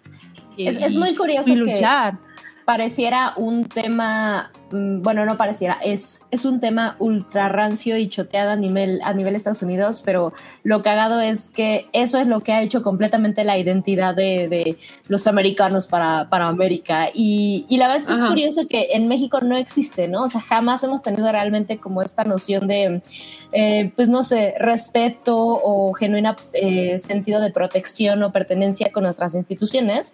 Eh, evidentemente, hoy menos que nunca, pero jamás ha habido. Y me parece que más allá de solapar eh, instituciones gubernamentales, que, que siempre ha sido un pleito eterno con, con la sociedad mexicana, la realidad es que este sentido, como decía Nudul, de pertenencia y de decir, ok, hay gente que pues, puede dejar todo detrás. O sea, los gringos son expertos en contar esas historias, ¿no? Sí. el, el soldado genérico que lo ves volándole la cabeza a una mujer en, en Medio Oriente, este, pero tiene una familia en casa, ¿no? Entonces ya el güey es un- una persona respetable. Son expertos en este tipo de cosas y la realidad es que no necesariamente es algo negativo, ¿no? O sea, generar por medio de algo tan masivo como el cine, pues cierta noción y respeto por, deja tú por las instituciones, sino por la historia y la gente que pasó por ahí, me parece que es algo súper explorable e interesante de, de, de la historia mexicana y además ya poquito a poquito hemos empezado a ver, al menos mm, fuera de un cine como más de denuncia o muy chiquito de autor, a nivel comercial ya empezamos a ver estas historias de nuestra propia historia, ¿no? O sea, tenemos, Ujú. que yo sé que no son eh, necesariamente grandes productos, eh, no recuerdo cómo se llamó, pero esta película sobre el, el robo, ¿no? En el Museo de Antropología e Historia. O sea, tenemos Museo. gracias. Palacios. Gra- De Sí, sí, sí. sí. De Gael García. Sí, que la verdad es que creo que no, no, no logra amarrar como debería, pero son inicios que creo que me parecen muy cool de, eh, no sé, ya tuvimos esta era del cine mexicano en la que el cine comercial se convirtió en una réplica del cine gringo, ¿no? Y entonces las comedias románticas llenaban los cines porque pues está cool, ¿no? Ahora se ve nuestro cine nacional como el que hacen allá y, y el que hace mucho dinerito. Eh, pero la verdad es que sí creo que nuestro, nuestro lore tiene muchísimo de dónde explotar y poco a No. poco vamos viendo estas historias. No, y fíjate que, perdón, que en- eh, eh, hay un dato muy curioso con esta historia, de que a raíz de que surge el Escuadrón 201, se hace obligatorio el servicio militar. Que, que esa es una parte de que muchos no saben. Antes el servicio militar Ah. era voluntario si, tú, si el hombre quería. Pero a partir de la participación de México en la Segunda Guerra Mundial, pues nuestro Congreso de Diputados y Senadores aprueba una ley en donde ahora es obligatorio hasta nuestras fechas. Digo, hay, hay parte de nuestra historia que desconocemos el origen y al, al conocer este tipo de historias, igual son desconocidas dentro de nuestra actualidad, que a lo mejor hemos escuchado el nombre, pero no sabemos a, a grandes rasgos de cómo surgen o cómo, o cómo se dio, pues el cine puede dar eh, una gran pauta para y un gran espacio para conocerlo. Y este es total y absolutamente un, un gran espacio. Incluso eh, hay una película de los años 40, no, de los años 50 con Sara García, donde exploran, del 1945, eh, gracias, Produxa, donde exploran este tema. Eh, de, aunque es así como que muy, lo toman como que muy ficticio, pero es parte de, de la realidad y se llama Escuadrón 201 y es una producción de la época del cine de oro de nuestro país, ¿no? Pero se puede dar un refresh en nuestra actualidad, ya teniendo, eh, pues, más eh, posibilidades y más eh, tecnología para recrear ciertas, ciertas escenas, ciertas cosas, ¿no? Sí, de acuerdo. Ya te dejaron ahí un dato, Wikinoodle. Sí, ya, ya me dijeron. Rafael, Rafael Rangel, creo que es tu papá. Ese es el señor padre, así es. Aleccionando siempre. Sí, este, el Luis Guzmán, es Luis, Luis Guzmán Reveles, capitán segundo de la Fuerza Aérea Mexicana, es el último del Escuadrón 201 y vivía en Cocoyos, Morelos. Incluso como dato de trivia, yo estudié con la bisnieta de unos, de uno que participó en, en el Escuadrón, en el Escuadrón 201. Me enteré ya o sea, ella nunca lo comentaba, sino en unas fotos que ella subió en mm. Facebook, porque ya saben, en Facebook todos nos enteramos, ¿no? Los que sigan usando. este, muy orgullosa, la verdad, de, de, su bisabuelo de haber participado en, en, el escuadrón. Qué cool, pero yo estoy con José Mota, yo quiero ver Bola Negra la película. No, ese sería un súper. Imagino, es un drama, ya me imagino es un suspenso así, sí, por supuesto. No, es una no, película de suspenso. Oigan, ¿y quién les gustaría que protagonizaran esta película? Ay, pues obviamente Gael García, Auralia. No hay ningún otro actor en México. Omar Chaparro. No, no, no. Con, con Eugenio Derbez. Obviamente, porque tiene que haber la parte cómica, el comic relief. El comic relief. Sí, claro. sí, sí, sí, por supuesto. No, Eugenio Derbez ya está maduro, entonces Eugenio Derbez tiene que ser el sargento o no sé qué al que eh, su escuadrón logra ablandarle el corazón de alguna forma. Ajá. Ya no puede ser el comic relief, necesitamos. Omar Chaparro podría ser el comic relief. O, todos pueden sacar su vena dramática y ya pasar de, de la comedia al drama y a ver qué, qué tanto talento no, Nada más Pero con estas caras no, güey. No, ya me río. No, terrible de la película. No, yo siento que tendrían que ser... Es, caras nuevas. Obviamente vamos a tener que jalar alguno que otro actor eh, medio famoso, pero mmm, ninguno de los mencionados yo seleccionaría, la verdad. Creo que México tiene tal, bastante ¿qué tal talento un cameo, y hay nuevos. Un cameo de Luis Miguel. Como en el video de la incondicional. Y ya sería un almirante ahí, un, un general. sí, sí, sí. Y no, ya no vas a ver ni cómo prender el avión, no, no manches. no, caras nuevas, eso estaría muy cool. Sí, Caras estaría muy Historias nuevas, caras nuevas. Y creo que hay bastante Ándale. talento aquí en México, ¿eh? Ándale, es- Ah, ese es un, es un buen este eslogan para todos los proyectos. Sí, claro. Historias y proyectos nuevos, caras nuevas. Me encanta, nuevas. me encanta. Uy, bueno, esta, esta opción me gusta mucho, ¿eh? A ver. También. ¿eh? Yo estoy así muy la ahí. Y Esta la es propuse Eva yo. Perón. Eva Perón, específicamente por Pablo Larraín. Aquí va mi lógica. Por supuesto. Eh, para quienes no se acuerdan o no tienen idea, Eva Perón fue la primera dama argentina durante el gobierno de este Perón. Este, se me fue su nombre, perdón. De Juan Perón. Evo, de Juan Evo Perón, Perón. De, de Juan Perón, perdón.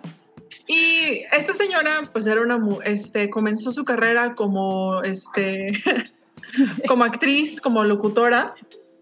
Este, y se casó, dicen por ahí que se casó por dinero con Juan, que estaba en ese momento, que en ese momento que pues quería este, ser este presidente de Argentina, y tuvo mucho carisma, o sea, por su carisma y por el hecho de que ella era una, era una mujer de barrio, una mujer de, de pueblo, básicamente se ganó a toda, la, a toda la población argentina.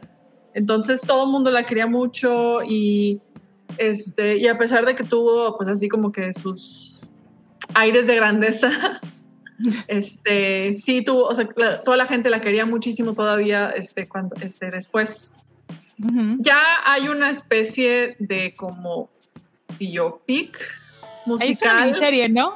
Hay una, mini- hubo Ah. una miniserie, pero a lo que es más famoso de este Sí, lado claro. del continente es el musical Evita de Andrew Lloyd Webber, que después fue adaptado al cine con Madonna como Eva Perón. Eso fue un capricho. Fue un mega capricho, estoy segurísima. Sí, Eso sí. fue así como que capricho y fue capricho de Madonna porque ni siquiera la tenían contemplada. O sea, ella fue, se paró con re- con toda la producción, realizadores, todo dijo, yo Se- tengo que se ser ve- Eva Perón. Se me figura que fue, aplicó un, un señor Burns el- Sí. cuando contrata a Spielberg y no le quiso contratar y voy a contratar a Spielberg. Así su capricho de que quería su película. Sí. Y ahora, tenemos eso, está, hay una miniserie que no estoy segura quién la produjo y dónde se realizó. Hay una, es, la se llama Santa Evita, que está en Star Plus, es española, hasta donde tengo entendido. Y Es de este año, Ve- ¿no? Justo. Es de este año, justamente está, ah, está saliendo este año, entonces sí me llama la atención, pero no tengo Star Plus. Qué pena, Ah, sorry. Sorry, qué pena. Y ahí, ca- ahí va mi, mi propuesta. Por, Pablo, ¿Por qué por Pablo Larraín? Pablo Larraín sacó Jackie, enfocado en un día, en, o sea, en el peor día de la vida de, de Jackie Kennedy. Sacó Spencer sobre el peor fin de semana de este, la princesa Diana este, en Inglaterra. Entonces estaría, a mi mente, estaría genial, estaría perfecto que la reina regresara a Latinoamérica para contar la historia de un fin de semana quizás o un día dentro de una de las mujeres, una de las figuras políticas femeninas más cabronas de Latinoamérica. Que todo el mundo ubica, que todo el mundo topa, entonces claro. sería maravilloso y también estaría perfecto, o sea, que la película fuera, estuviera hablada en español, que estuviera protagonizada por actores argentinos o este chilenos o, Sí, exacto. O sea, o sea, de con talento. Vecinos. con, ajá, vecinos con, pe- con talento latinoamericano y que así cerrara su trilogía no oficial de mujeres Ujú. poderosas, de mujeres que sufren eh, adyacente al poder. Me encanta, ¿Sabes? me encanta esa idea.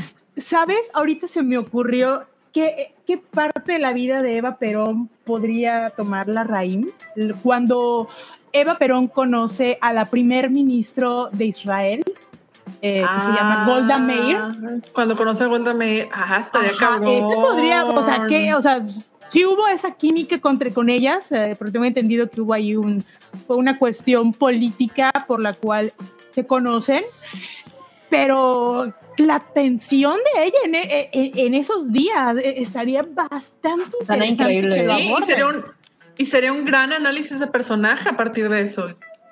Sí, o sea, la influencia Claro. que ella tuvo políticamente, eh, la manera en que podría abordar, pues, este, abordarlo la raíz, me parece. Llámanos, por favor. Aquí las cuatro, yo incluyo a, a Mobley, podemos venderte la idea. Mira, aquí hay. aquí no hay soy la un- única. justo, Sí, exacto. No soy la única que piensa eso. Este es de Carlos Aguilar, un crítico de cine estadounidense, que dice, escúchenme, Pablo Larraín debería dirigir una película sobre la, una joven Eva Perón y este, protagonizada por Anya Taylor-Joy, que es argentina, para que la interprete. Esto debería evidentemente estar en español y ser titulado Duarte, que es un nombre este, de soltera. Está Yo no estoy tan segura, no me gustaría tanto que fuera Anya Taylor-Joy, pero... No, o sea, Es no, demasiado obvio. es, me hace una opción muy obvia. Sí, sí. Sí, no. Y por otro lado, hay, una hay más historia- talento. Ajá, y una historia enfocada en Eva, en Eva Duarte cuando antes de ser Perón o demás, pues, o sea, sí, o sea, igual sí, retomar el nombre de que, o Eva o Duarte o lo que sea, pero que esté enfocado ya cuando está en una, en una, pues Sí, en cualquier claro. punto de su carrera política, al final de cuentas. Sí, ya en el medio. No una Ya en historia de origen. Ajá, no una historia de origen, no. Claro. No, claro. no, no. Tiene que estar en el pico más alto. Me encanta.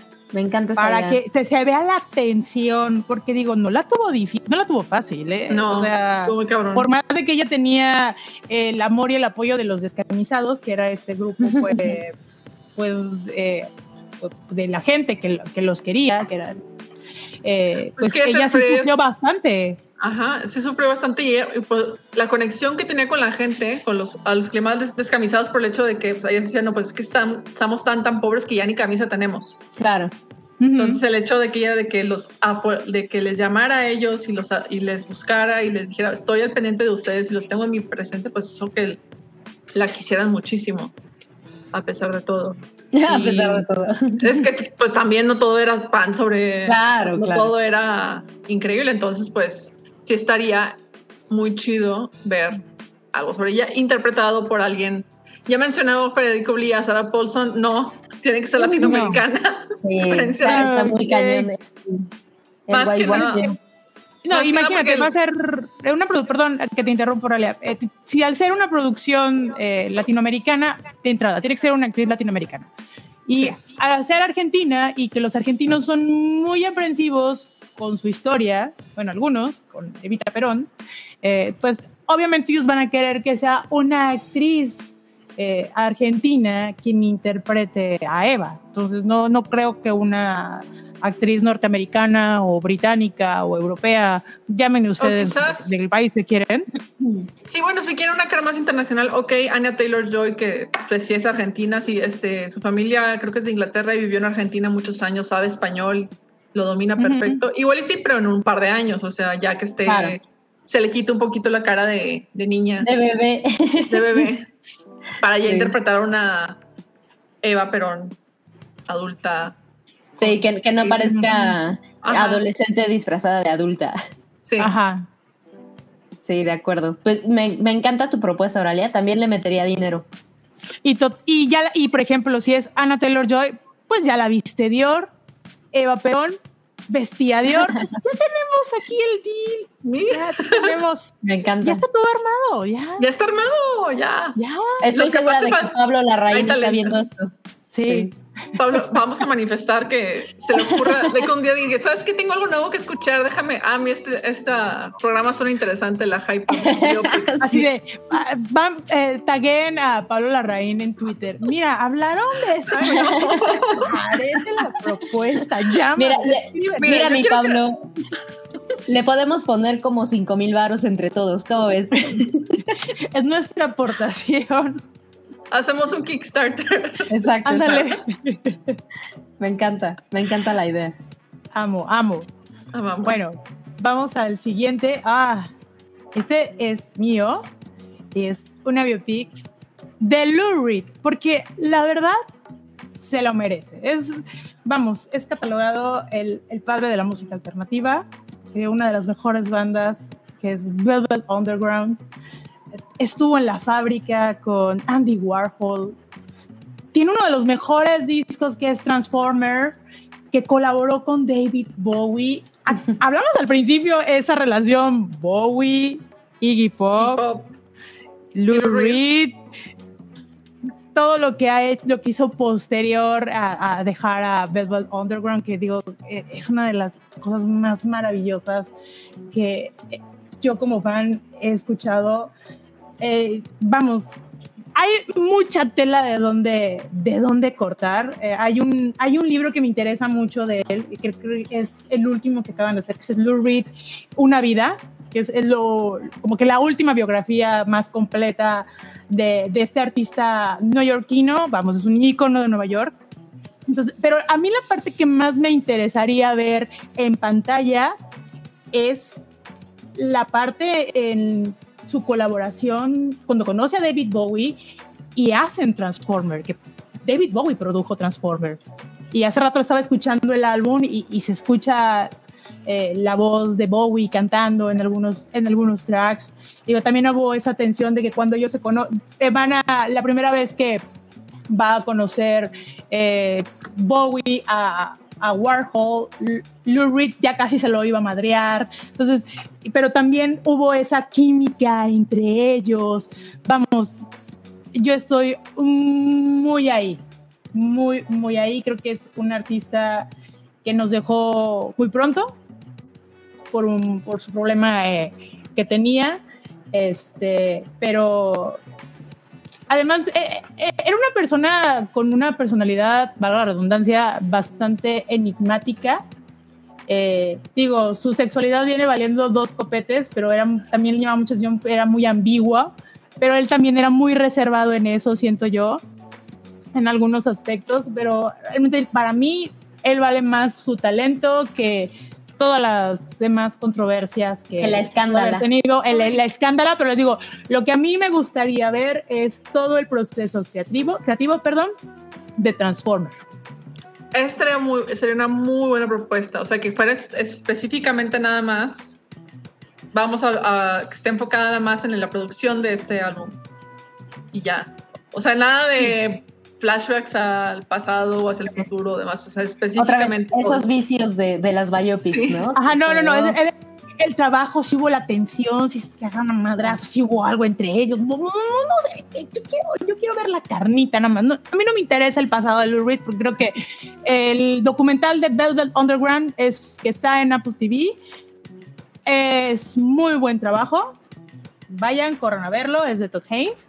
Digo, como ya habíamos comentado al principio, él hizo como una especie de, pues como de biopic, pero no como una biopic oficial eh, de David Bowie, se llama Velvet, eh, Velvet Goldmine, que to- toca Buenísima. ese- muy Excelente. buena. Perfecta.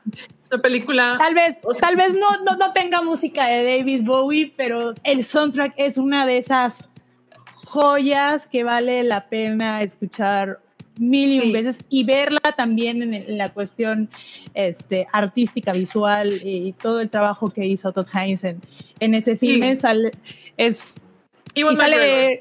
Ivan McGregor en Christian Bale. Christian Bale. Y este, Jonathan, Eh, Jonathan. Rhys- Rhys-Meyer.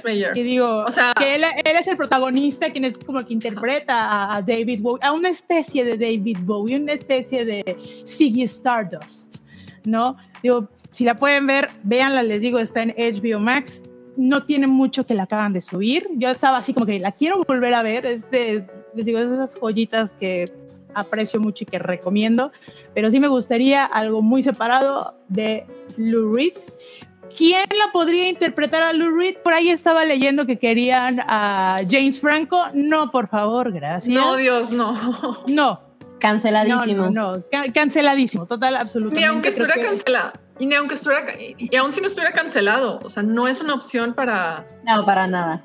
Para, para nada. Lou Reed. O sea, cero. No, Cero. no. Digo, no se me ocurre ahorita alguien que, que lo pudiera, que lo pudiera interpretar. desconocido. Alguien, Exacto, alguien desconocido, algún, algún talento Claro. de Nueva York, que también, algún músico underground, algún talento debe de andar por ahí. Eh, que, ya sabes que eh, hay siempre unos dobles, todos tenemos dobles en esta vida, en otro- a lo mejor en otro país, por ahí debe haber un doble, un doppelganger de, de Lou Reed. ¿Quién Oye. la podría dirigir? ¿Qué pasó? Ah, no te había comentado otra cosa, pero sigue. Bueno, ¿quién la podría dirigir?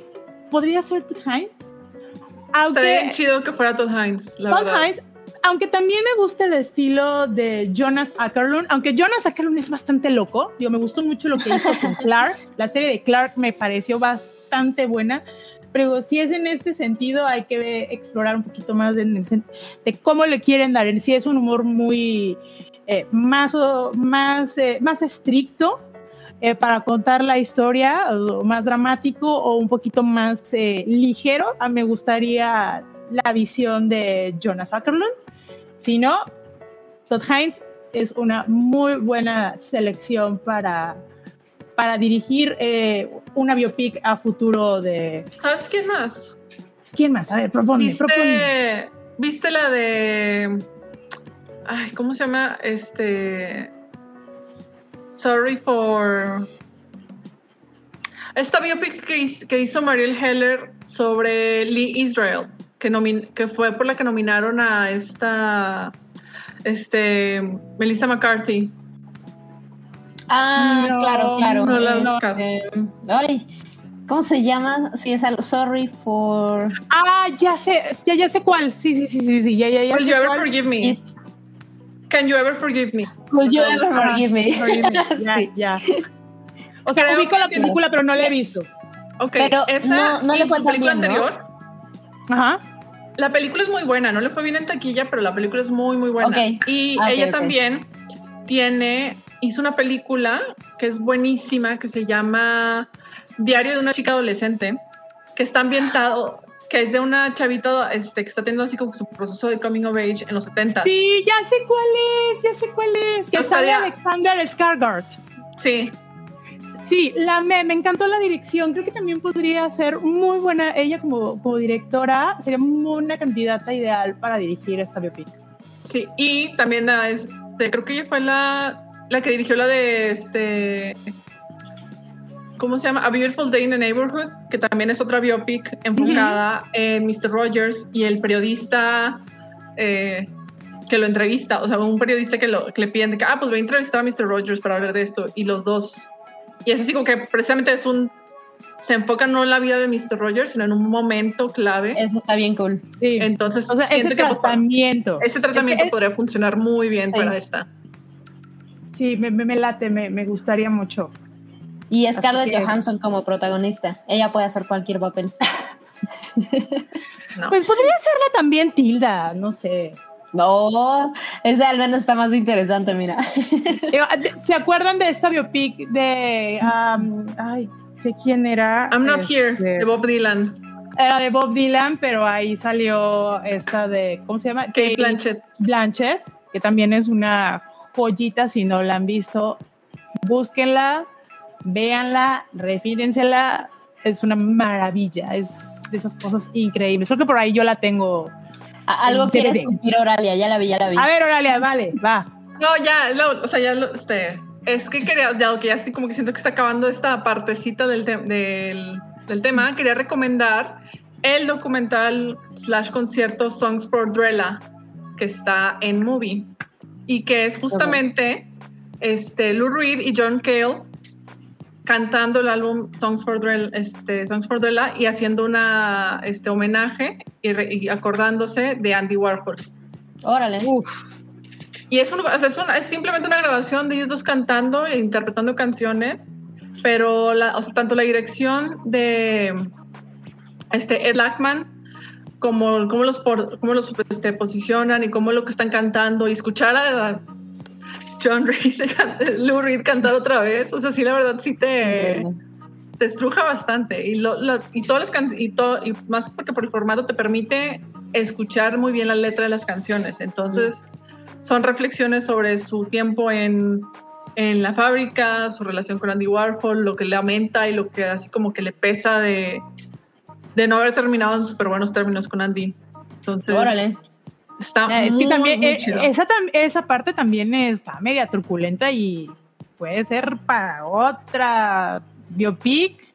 Es que, es que siento que tiene que ser como una biopic, no, no necesariamente una miniserie, porque ya en la miniserie quieren abarcar todo y termina siendo un revoltijo y, y- y no tiene pies y cabezas. Tiene que ser. Últimamente se producen más como novelas que series, lo cual me Ajá. parece cansadísimo.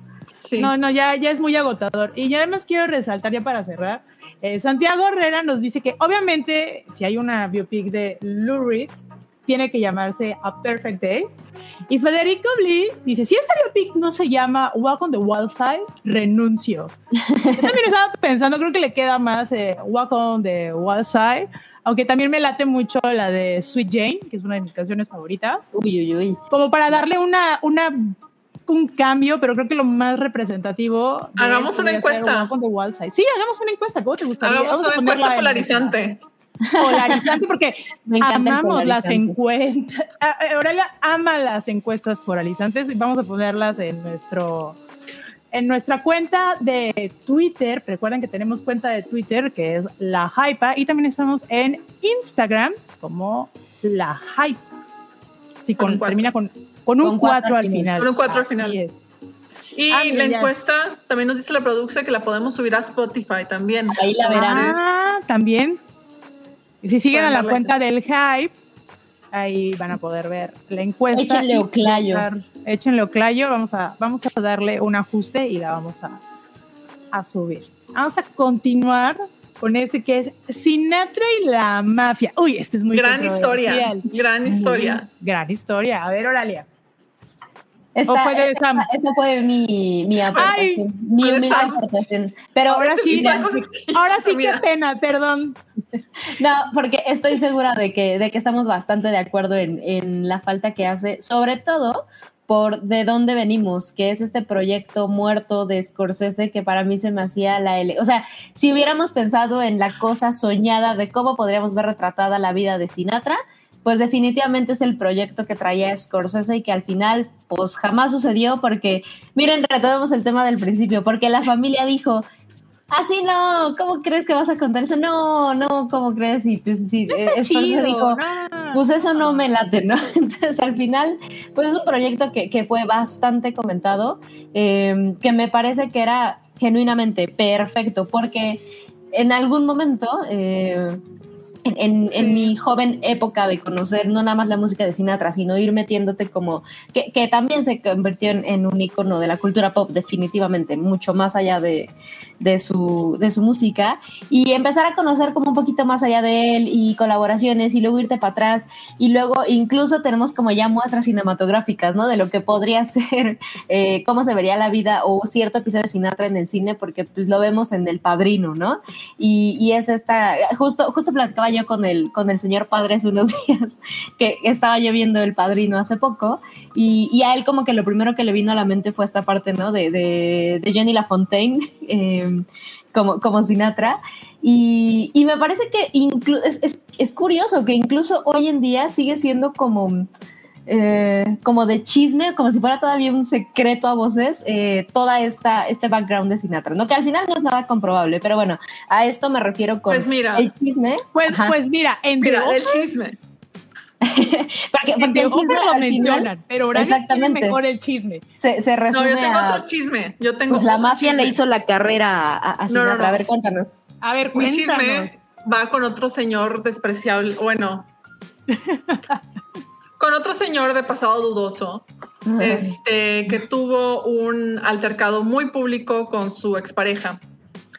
Que Ay, Ok.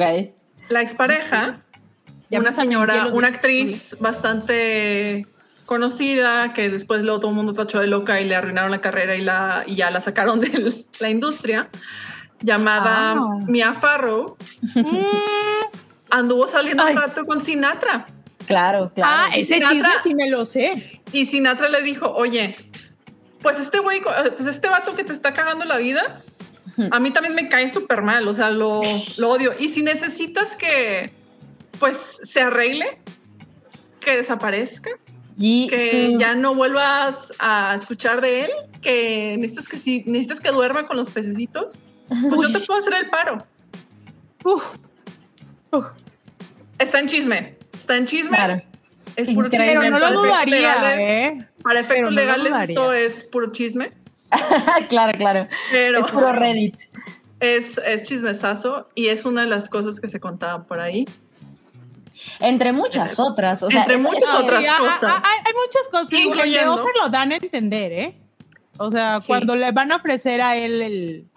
eh, bueno, el- el- si no mal recuerdo, el, hay, eh, hay en una. Se reúnen en un restaurante, se encuentran en un restaurante Coppola y, y Sinatra, y Coppola se acerca a él, y el otro así como que muy histérico, ¿no? O sea, porque sí le creo que sí le iban a ofrecer la parte en, en El Padrino, y dijo que no, pues, ¿cómo lo ven? iban a vincular con su familia, ¿no? O sea, no, no, no, no, no, yo, que yo para recuerdo nada. que más bien tenía algo que ver como, o sea, en el libro, o sea, en la novela de, de, de Mario, eh, Jodie LaFontaine es evidente, o sea, es como, no Sí, está es muy escondido, exactamente, o sea, es Ajá. evidente que se trata de Sinatra. Hasta donde yo recuerdo, o sea, la anécdota es que sale, eh, o sea, en el libro es como de, ah, ok, ¿no? Pero cuando Coppola empieza a involucrarse en la película, Sinatra sí se acerca a Coppola y le dice, yo sé que este es un personaje importante, eh, bájale tantito de tono, porfa, y, y que se mantuviera como así. Al final, en esta onda de anécdota, pues más bien podemos rescatar el hecho de que pues se reconocía a Sinatra como lo que se hablaba de él y, e incluso todavía cuidando un poquito su, su apariencia. Pero lo que me parece, lo que me parece muy cinematográfico justamente de lo que se podría contar de la, de la vida de Sinatra, aquí, a diferencia de lo que hemos hablado en otras ocasiones, me parece que sí tiene mucho más valor una historia de origen. Esta, este joven Sinatra también que crece otra vez va a ser un poco contrario a la que había dicho antes, pero aquí sí es como el, el underdog, ¿no? Esta persona que crece en una pues en una especie de gueto para ese entonces, eh, de migrantes italoamericanos viviendo ahorita en, Estados Unidos, eh, por ahí, o sea, él, crece en su juventud, adolescencia, pues durante la prohibición. Y de ahí es de donde se va forjando como la mayoría de su círculo social y de lo que ahora podemos eh, tratar como una muy evidente relación con la mafia y con todo esto. Pero eh, les digo, puede ser ambiguo, porque al final, pues creciendo en, un ambiente así, eh, por ejemplo, pues, anécdotas y demás, es como la, tu vecino pues se dedicaba a contrabandear alcohol, ¿no? Y por ejemplo, su mamá me parece que tenía un bar o trabajaba en un bar en el que pues era, era ilegal el alcohol, ¿no? Entonces ella eh, compraba el alcohol de la mafia para esas cosas. Entonces, más allá de decir, bueno, Sinatra era esta, esta persona mafiosa, es, me parece que es interesante el aquí sí irnos al contexto de dónde, de dónde crece y, por qué tiene este tipo de, nexos. Y luego podemos también hablar de muchísimas otras anécdotas, como esta cuestión de eh, todavía siendo parte de, los crooners, ¿no? Y le empieza a ir bien y de repente él se quiere salir porque pues Sinatra era la voz, ¿no? Entonces, como le sucede absolutamente a todo el mundo, le dice, oye, papacito, pues yo soy el que llena aquí, quiero más dinero. Al final es una banda. Eh, se niega él, no me acuerdo el nombre de, este músico, eh, y la anécdota dice que el, pues el primo de su esposa, bueno, de su primera pareja, es como el mafioso que decide echarle la mano con la carrera. Y, la anécdota dice que con una pistola en la boca, eh, esta persona decide, pues sí, dar más dinero, soltarlo y demás. Y, él se va yendo eh, como muy apoyado de estas pues como asesorías, ¿no? que tenía de ciertas personas. Y, hay muchas anécdotas de este tipo, incluyendo justo la que Oralia nos contó, que esa es la primera vez que la escucho, pero más allá de eso, pues tenemos todas estas cuestiones de em, las presentaciones que por supuesto hacía en pues en fiestas, como lo que vemos en El Padrino, ¿no? En estas bodas eh, de personas que su nombre no era nada amigo, a que estaban ligadas.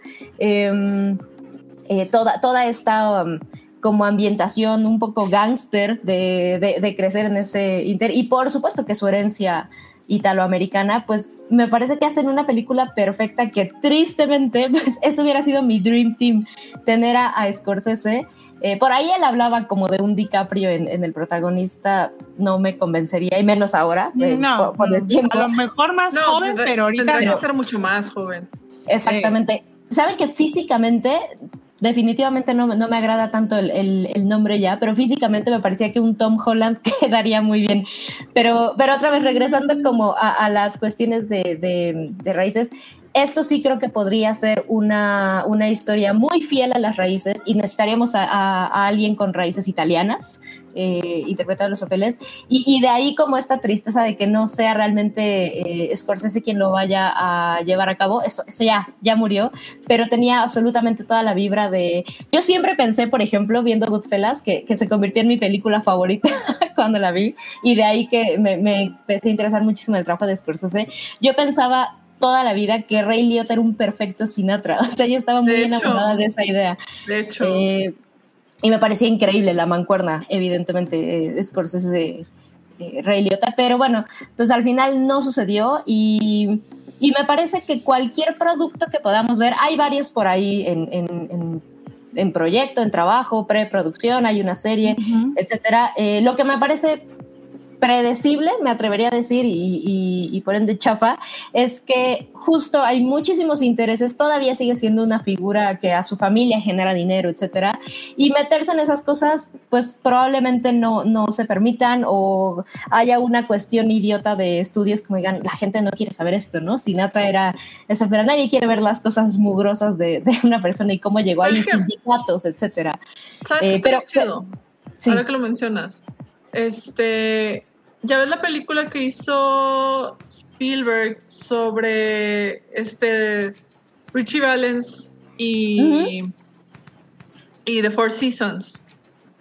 Sí. Que fue un ejercicio muy padre porque pues te pensabas en la banda así como que no conocías el pasado de, o sea, de dónde venían estos muchachos y por cómo llegaron a ser The Four Seasons.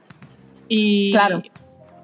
Pienso que algo así, un tratamiento así estaría muy interesante para Sinatra, pero pues sí necesitaría que tuviera más más crimen, es que, sí. libertad. Es, que si quieres desligar a, es que es imposible desligar a Sinatra con la mafia, ¿me entiendes? Es como que pero, pero además sabes que más allá de eso, me parece que cinematográficamente otra vez funcionaría increíble, pero ah, no, obviamente. Entiendo, entiendo muy bien lo, lo, las barreras, porque no nada más es eso, podríamos ver una especie de, ahora que está de moda entre los chavos, es este, este multiverso, porque podemos tocar nombres como como Kennedy, podemos tocar nombres incluso como Marilyn Monroe, podemos hablar de Lucky Luciano, o sea, son, son, tantas cosas como de cultura de la prohibición americana que, que justo más allá del nombre de Sinatra, o sea, creo que puede ser un hilo conductor, pero, o sea, la idea que propone Ale me parece también muy increíble, pero incluso contar una historia de contexto de historia americana, por medio de, de, Sinatra me parece una cosa grandiosa y Mira, con injerencias ahorita, ahorita, que lo, ahorita que lo estás mencionando, perdón que te interrumpa, lo que estás mencionando también puede ser la época del Rat Pack, cuando ellos eh, estaban claro. en, sí. en, Las Vegas, que era el, Las Vegas era lo máximo en esa época, ¿no? Los 50, 60, y ellos eran así el super boom se puede explorar también de esa, de esa manera, pero centrándose en, en Frank Sinatra, ¿no? Como el otro, como una parte secundaria, pero también ligada. Digo, si no podemos tomar, se puede tomar también parte de la mafia, porque es que yo siento que no lo puedo. Yo veo a Frank Sinatra y es, yo a huevos lo voy a ligar con la mafia. O sea, porque ya yo ya sé la historia, ya sabemos el antecedente, ¿me entiendes? O sea, para los, tal vez para las nuevas generaciones, a lo mejor sí ubican a Frank Sinatra, pero no conocen esta parte escondida, turbia, interesante de él y que sería muy bueno eh, abordarla, pero volvemos al mismo punto que hemos comentado. La familia no va a querer tocar el tema.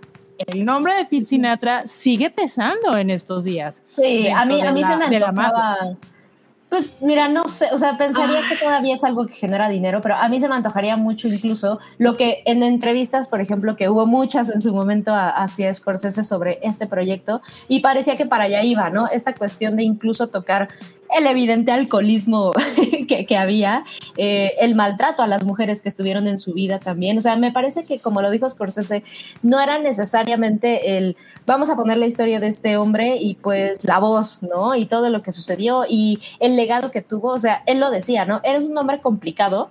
Y cuando digo complicado, pues quiere decir que hay capas de todos los sentidos. Y si yo no puedo abordarlo de esta forma, pues entonces, ¿para qué nos metemos, no? Y justo creo que es. Si traes el nombre de Sinatra detrás, pues la figura es lo suficientemente compleja junto con el contexto que le ayudó a convertirse en esa figura. O sea, podemos hablar de, de fraude electoral hablando de Sinatra, ¿no? O sea, incluso entonces creo que si no se enfoca en algo como lo que pensaba hacer Scorsese, podría, no que sea algo malo, pero se termina convirtiendo en otra biopic más de, pues no del montón, o sea, podría ser algo bien hecho.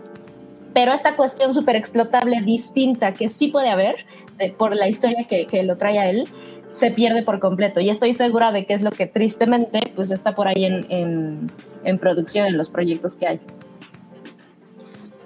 Lo que estamos viendo, por ejemplo, en pantalla es la portada del libro La Investigaciones, eh, Frank Sinatra y los asesinatos de la mafia, de los detectives Mike Rothmiller y Douglas Thompson.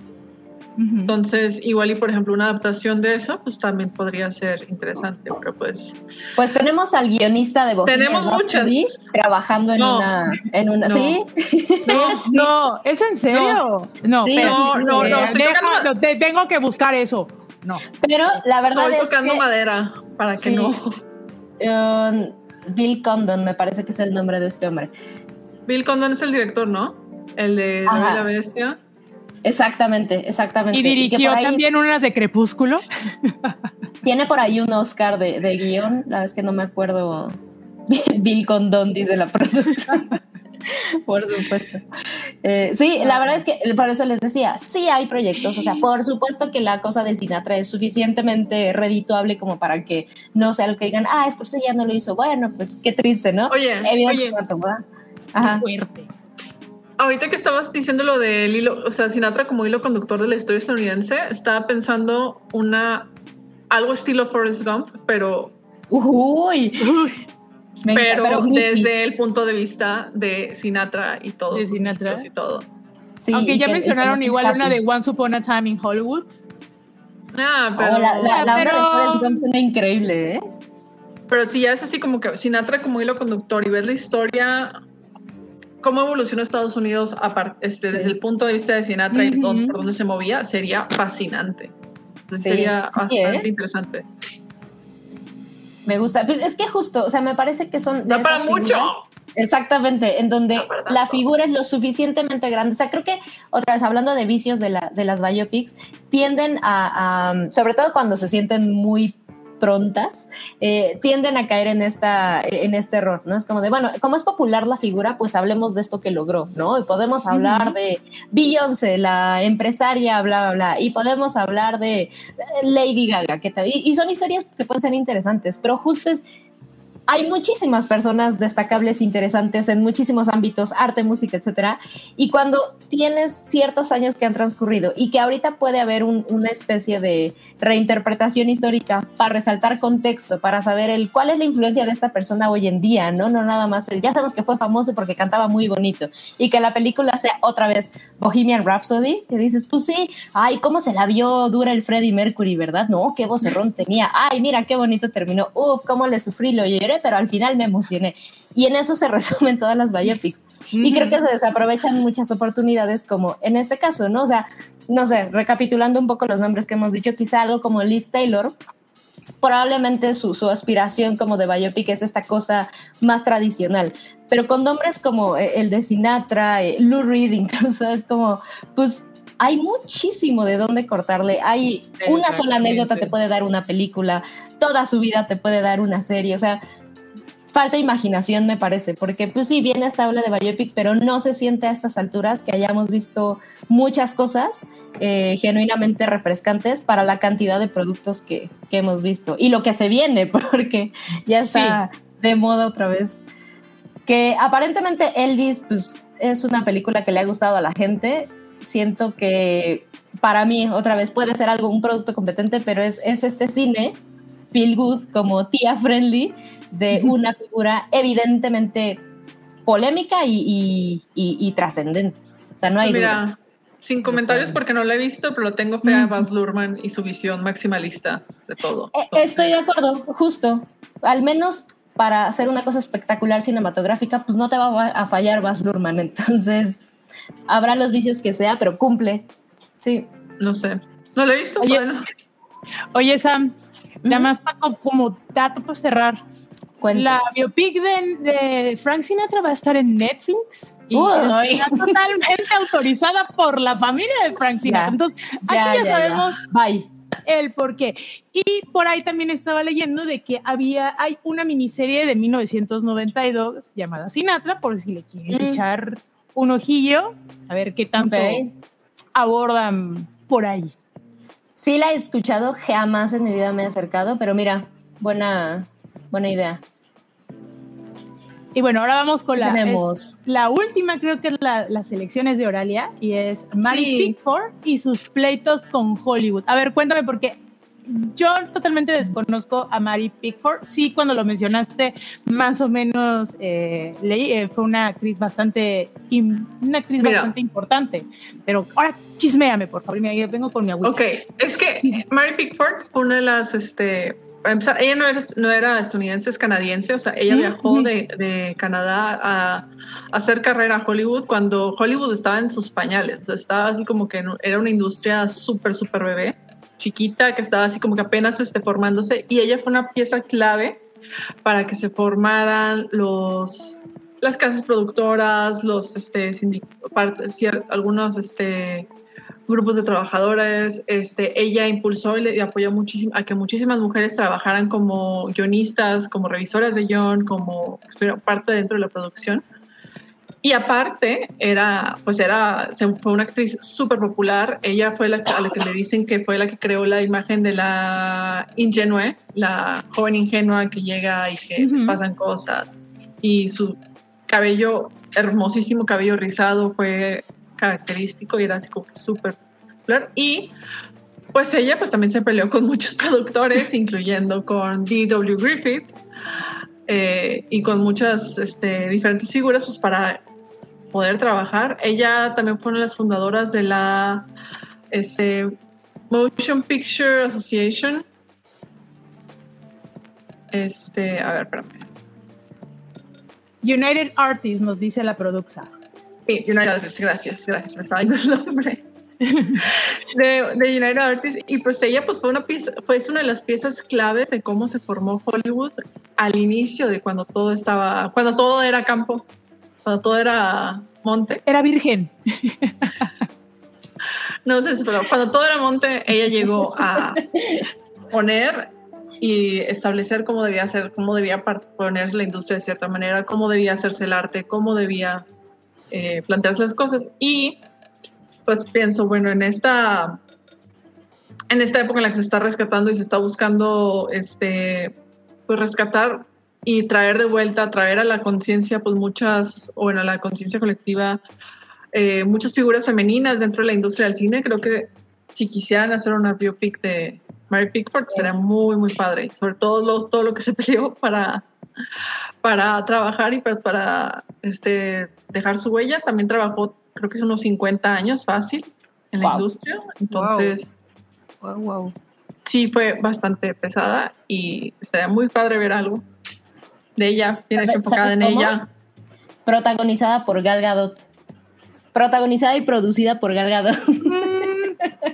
No, Sam, por favor, no, no. Mira, yo, yo iba a proponer un estilo, un estilo tipo este El Aviador, ya saben, esta historia tan épica. De, es que Scorsese da para tanto. pero, pero no me gustaría que la dirigiera Scorsese, o sea, sería una mujer eh, directora de peso. Incluso aquí estoy viendo que la va a dirigir a Jennifer Delia, perdón, es que estoy muy ciega. Delia. Delia. Sí, esta es una producción que se está considerando y se esperaba que saliera para este año, pero por lo visto por las imágenes está protagonizada por Carrie Elves como D.W. Griffith, entonces así como que, o sea, por lo que te cuenta el planteamiento es de que, ah, vamos a enfocarse en Mary Pickford, pero lo que nos dicen las imágenes y todo lo, que ha salido de la película gira todo alrededor de Carrie Elves, que probablemente es el actor más popular que está dentro de la del casting, pero pues también todas las imágenes, o sea, no, hemos visto ni siquiera una imagen de este, la actriz que vaya a personificar a Mary Pickford. Todo ha sido alrededor de D.W. Griffith, lo cual eh. no es la mejor señal, pero bueno, tengámosle fe. Ya empieza a dar desconfianza desde ahí, pero... Sí, y ahí ya así como que... Mm. Mm. Muy raro. Muy raro. Lo que sí es que la protagonista es, o sea, quien interpretaría a Mary Pickford es Sophie Kennedy Clark. No sé quién sea, la verdad. Este, salió en la segunda parte de Ninfomanía, la primera parte de Ninfomanía de Lars von Trier, salió en Sombras Tenebrosas, salió en Filomena. Ok. En 2013 y eh, caras nuevas, al menos. caras nuevas, caras nuevas al menos, por lo menos. Caras, nuevas, caras frescas. Frescas, lindas. Pues pero pues a ver, ¿qué pasa? Al menos una intención, por intención me refiero a vamos a explotar otro terreno para hacerlo reditable, pero como una especie de de redención, ¿sabes? Como de reivindicación con ciertas historias que, que, en mucho tiempo además fueron como intencionalmente hechas a un lado, ¿no? Entonces, pues aprovechando justo esta ola de vamos a ver hacia dónde giramos, está interesante rescatar estas, pues estas opciones. Ahora, así el comentario de Gal porque por ejemplo, me parece que este tipo de historias que, están renaciendo no necesariamente se tratan como deberían, ¿sabes? O sea, no por eh, eh, pareciera este cine como victimista eh, del holocausto, ¿no? Que de repente también empezó a inundar por todos lados. Pues no porque el tema esté increíble, este cinematográfico, este dramático, este etcétera, etcétera, tendría por qué hacer una buena película. Y otra vez vienen estas cosas, o sea, justo el hecho de que veas la portada y, veas al señor como pues, en una historia que se supone que el enfoque debería de ser otro, pues va generando como ah, desconfianza en los proyectos. Y, esta, no, me acuerdo cuál es el nombre de la película que está haciendo eh, Gal Gadot, pero, pero, pero me parece que es eso. Es la de Cleopatra. No, no, no. ¿No, estaba la, la de Hedy Lamar? Gracias, exactamente. Sí, sí, no. Sí, esa, estaba no, haciendo la, de Hedy Lamar, ya no supe que, o sea, yo escuché. Según yo está, en el proceso. Ojalá, Pero justo es esta ¿Por parte qué? de que vienen estas historias y la verdad es que termina valiendo para dos cosas porque termina siendo un producto mediocre con el foco completamente en otra cosa, sin reivindicación, sin nada histórico. Es, es terrible. Y además viene con la bandera de eh, producida y, y protagonizada por esta mujer, ¿no? Como lo que empezó a hacer Sí. Salma Hayek también. Y, es, Y a mí, y eso, que, o sea, Hedy Lamarck, muy aparte de su actuación, fue quien inventó, por así decirlo, el Bluetooth. Vamos. ¿Inventó el Bluetooth? Inventó el Sí. Bluetooth. Vamos, Sí, sí, claro. a mí me gustaría que abordaran esa parte más que su vida en Hollywood, su actuación. Digo, eh, Y vamos. fíjate, Hedy Lamar es un personaje muy fascinante porque aparte de que era muy Claro. buena actriz, estuvo involucrada en esfuerzos este, dentro de la guerra, estuvo, participó en muchísimas este, investigaciones científicas, inventó el Bluetooth y es así como que, pues que Y- van a querer encapsular todo ¿no? eso.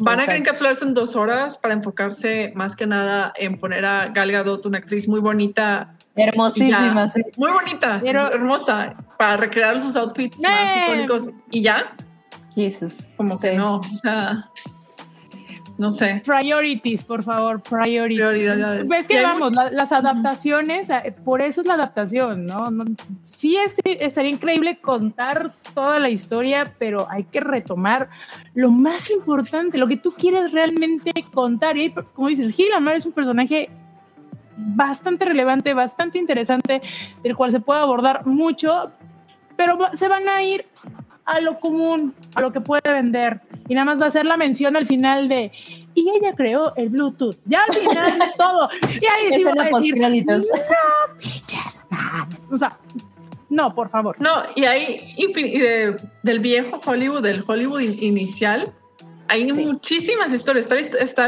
están todas las, este, por ejemplo, todos los matrimonios, lavandas que había entre los actores y actrices para cubrir este, pues para aparentar Rodolfo que. Valentino, vamos. O sea, también es un personajazo que dices, Está Dorothy Arzner, una de las primeras directoras femeninas abiertamente lesbiana y que se vestía también, con, sigue la moda de Marlena Dietrich de pantalón Sí. y saco para todos lados. Marlene O sea, Dietrich también. Marlene. Dietrich también sería Sí, sí, Hay justo. muchísimo. Sí, Muchísimo. pero bueno, la- las Ay. historias siguen siendo deslavadísimas y, y todavía falta un, un cacho. Y por eso tienen, sí, por eso háganle caso a y tienen que alejarse de, del algoritmo para que, no vean historias vainillitas Ajá. de Galgadot. Ay, no. Qué horror. No, vamos a hacer el Kickstarter, ¿eh? Me gustan muchísimo las ideas que han salido de ahí. Sí. Ya le vi futuro a nuestra Ah, productora. Hay muy, mu- hay muy buenas. Creo que todas las que hemos tienen una pinta como para hacer un, un hitazo y uh, unas nominaciones. ya- ya- ¿Cuántas ya hasta pensé. Oscar, eh? Ya hasta pensé en el nombre de nuestra productora. Puede, puede serle la competencia A24 y el nuestro puede llamarse H34 por el 3 y el 4 de la Hypa. Y mira, ahí vamos a estar en los Ah, mira, así de- así. Cuatro, treinta y cuatro. H34 productora. Empiecen con el super chat, vamos a juntar dinero, vemos qué Sí, se vale. hace. Se arma, se arma. Va. Oigan, yo por ahí tengo, ahorita que Eso para o un partido político, el que quieran. No, oigan, yo tengo una propuesta. Te- yo por ahí tengo unos pósters del Señor de los Anillos que me encontré y que creo Ajá. que voy a rifar aquí en la Jaipa. Uy, eso está muy padre. Son, son- son de las dos torres. Por ahí yo los encontré, los subí en, en mi cuenta de Twitter y dije, ah, pues, se me antoja regalarlos. Pero vamos, pues, vamos a hacer una cooperacha para nuestra productora. Vamos a rifarlos. Además, deja que desempaque y ya los, se los Yeah. para Que vean que no, que no son impresos, así, vienen numerados. No me acuerdo de dónde vienen, ¿eh? ¿Dónde los conseguí? ¿Dónde se los robó Noodle? ¿Dónde me los Son tres, son tres pósters así chiquitos. Ah, yo tengo carta. uno. Entonces, vamos a vamos a, a sortearlos. ¿El tuyo también es robado, Oralia? Eh, no, ese sí es robado. Este, Yeah. mi, papá me lo, mi papá me lo consiguió. Era el póster del Retorno del Rey con la cara de Aragorn al inicio. Qué Wow. increíble. Sí, sí, sí, sí. sí. Es- Sí. Eso sí, eran de, de verlos en las paradas y decir, no, es por supuesto que tengo que regresar por ese póster al rato. Todos Bueno, estuvimos ya ahí. sabemos las historias donde también se roban las cosas del cine, ¿no? Los, los que están Así ahí, es. lo- los artículos promocionales, ya nos había Estoy segura que antes. toda- todas hemos tenido promociones robadas de películas. El Ándale, yo creo que sí, el póster, llévele, llévele, llévelo. Oigan, eh, tenemos unos cuantos superchats porque ya, ya se está acabando, vamos a leerlo. Eh, Oralia, ¿puedes leer, por favor, el primero de estos cuatro últimos? Por supuesto. Este es de José Mota, nos deja 49 pesos, muchísimas gracias. Y dice, a ver su fancast de la biopic del Hype Networks. Uh, Miren, Cabri tendría que ser Omar Chaparro. Porque, porque algo. no, bueno, Em, veamos. Salchi. Ay, Salchi tiene que ser interpretado por alguien que odie, pero, pero necesito pensar. A ver, que- es que tiene, tiene que por Juan Pazurita. Además que Juan Pazurita tendría que ponerse No, un ah. cliente de café. por Matt Damon, dice la producción. Ah, claro. Salchi, Salchi por Matt Damon, claro. Miren, Claro. Ruiz podría ser George Clooney Oye, sí. por las, por las Oye, canas. sí, por las canas. Eh, bueno, si entonces estamos casteando internacionalmente, me gustaría que Cabri fuera. Híjolas, no sé. Estoy seguro que Cabri tendría una gran respuesta para esto, pero Es que ¿quién podría interpretar a Cabri? Es que tiene que ser alguien con muchísimo carisma. miren, a lo mejor Grimes podría interpretar a Cabri, sería, sería una opción bien chida y ella Dice sería. Dice, dice la producción, perdón, que Ezra Miller puede interpretar a Cabri. no, no queremos ser Ron Miller, pero gracias. Quizás Hugo Weaving. ¡Wow! ¡Wow! ¡Qué, qué esto, gran sí. selección! Me late, ¿eh? me late. Me late. No, Hugo, Hugo. No, bueno, sí, y eh, Andy Serkis va a ser Toby. Ya está. Ya. Le vamos a En poner pantalla, aquí en. CGI. Porque Ajá. CGI. es nada más un avatar. ¿Quién nos Me gusta. falta? Fanta Santi. Uy, a ver. Uy, a ver. Dicen que Yalitza apareció como Cabri. me encanta. Jason Momoa como Wow. Sanka. Va, va, va. Sí, me gusta. O late, Scarlett. Johansson. Porque Scarlett tiene toda la capacidad. Yo creo que Scarlett Johansson puede hacer un buen transformarse. Santiago. Sí. Me gusta. Sí. Sí, tiene esa lo podemos flexibilidad. pulir, pero estoy cómoda con nuestra selección. Propuesta inicial. Exacto, sí, sí, sí. Total. Ah, miren, yo, yo leo este. Eh, el señor papá Rafael Rangel nos dejó 50 pesos, gracias. Y dijo, por el recuerdo de The Voice, sean felices. Ah, es que le gusta mucho el reality Ah. show a mi papá, de La Voz, con Ah. Cristina Aguilera. Su, su temporada favorita es la de Cristina Aguilera. No es cierto. ¡Padre! Jamás ha visto La Voz. Se refiere a Sinatra. Ahorita va a decir como de, no, no me entendieron. Va a mandar otros 50 pesos. A ver. Mm. eh, Esperen, regresémonos porque dicen que Chumel podría interpretar a Salchi. No, eso estaría, eso estaría muy delicado. No, no, compa, no se arma. Ya tenemos a Cloud. Échense el super chat. El super chat. Y ya te nos fuiste, Nudul. Ya, ya regresé. Ahí estás, ahí estás, ahí estás. Ahí estás. Ah, perdón, es que se. No te oíamos. No compren estas chingaderas, por favor, no les duran nada, nada. No compren nada de Apple, se los dice el Apple Store. Este, bueno, eh, Precisamente en, deja- en más deberías confiar. Así. Eh, Claude nos deja 50 pesitos, muchas gracias, Claude. Y dice, solo paso a saludar, decirles que me da gusto verlas también. Pregunta a las tres, ¿qué tatuaje desean tener, pero jamás se harían por cualquier razón? ¿Quién inicia? Yo no dejaría de hacerme un tatuaje, pienso. O sea, todos los que se me ocurren que me quisiera hacer, pues probablemente me lo haría. Mm. Miren, he, he pensado, la verdad es que hay un tatuaje que, ok, no es que jamás me lo haría, pero probablemente si me lo hago es porque hubo una noche de borrachera o algo así, pero los, eh, el logo de los peces del infierno siempre ha sido un tatuaje que me he querido hacer. Hágalo, compa. Ah, Probablemente sí, eh, lo, lo voy a, me voy a inspirar. ¿Saben cuál es el que yo traigo ganas? El de mazapán, el de la rosa. Ay, está increíble. Mira, voy a comprarme un mazapán, ya hice, ya ve, ya, ya supe cómo hacer el truco, le pones perfumito en el plástico, te lo pegas. Claro. Obvio, lo voy a editar porque no quiero que digan eh, los chingados códigos que, de- que pone gobierno de que exceso de azúcar, exceso de calorías. pero tienes exceso de azúcar porque es muy dulce, Noodle. Mm, difiero, pero gracias por eso. Me, me encantó, me encantó el no. No. Mm, No, lo, lo editaría y me lo pondría, me lo pondría aquí. Cool, cool. Vamos, vamos a ver si, si me compro mañana un mazapán y para.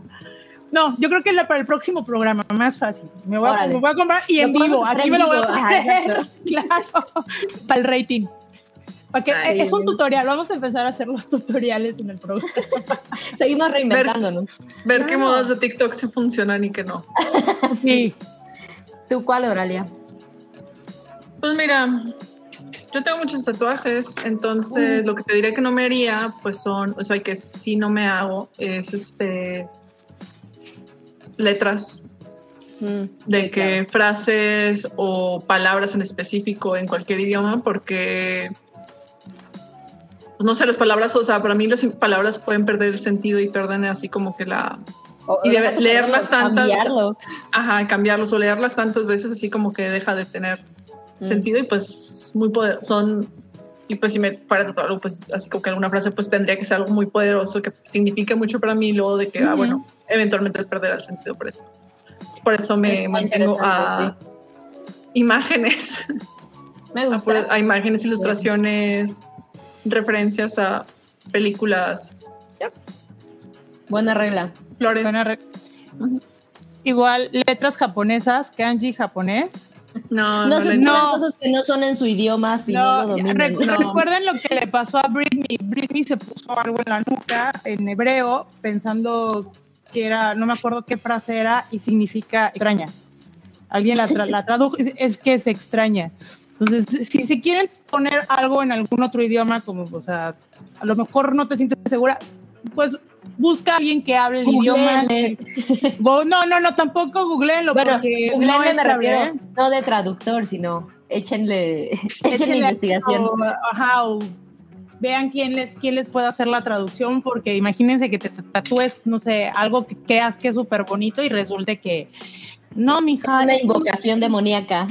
ándale, pasusu. Oye, eso yo sí me haría, es una invocación aquí.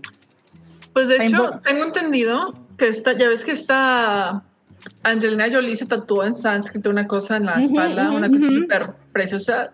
Leí por ahí en internet que eso que se tatuó nada más se lo pueden tatuar cierto tipo de monjes Uf, uf. porque son Eh, es es invocaciones y son cosas así como que muy re- religiosas, muy sagradas y que puede invocar eh, pues malos eventos, malas cosas que le pasen por el hecho de que no está honrando lo que Claro.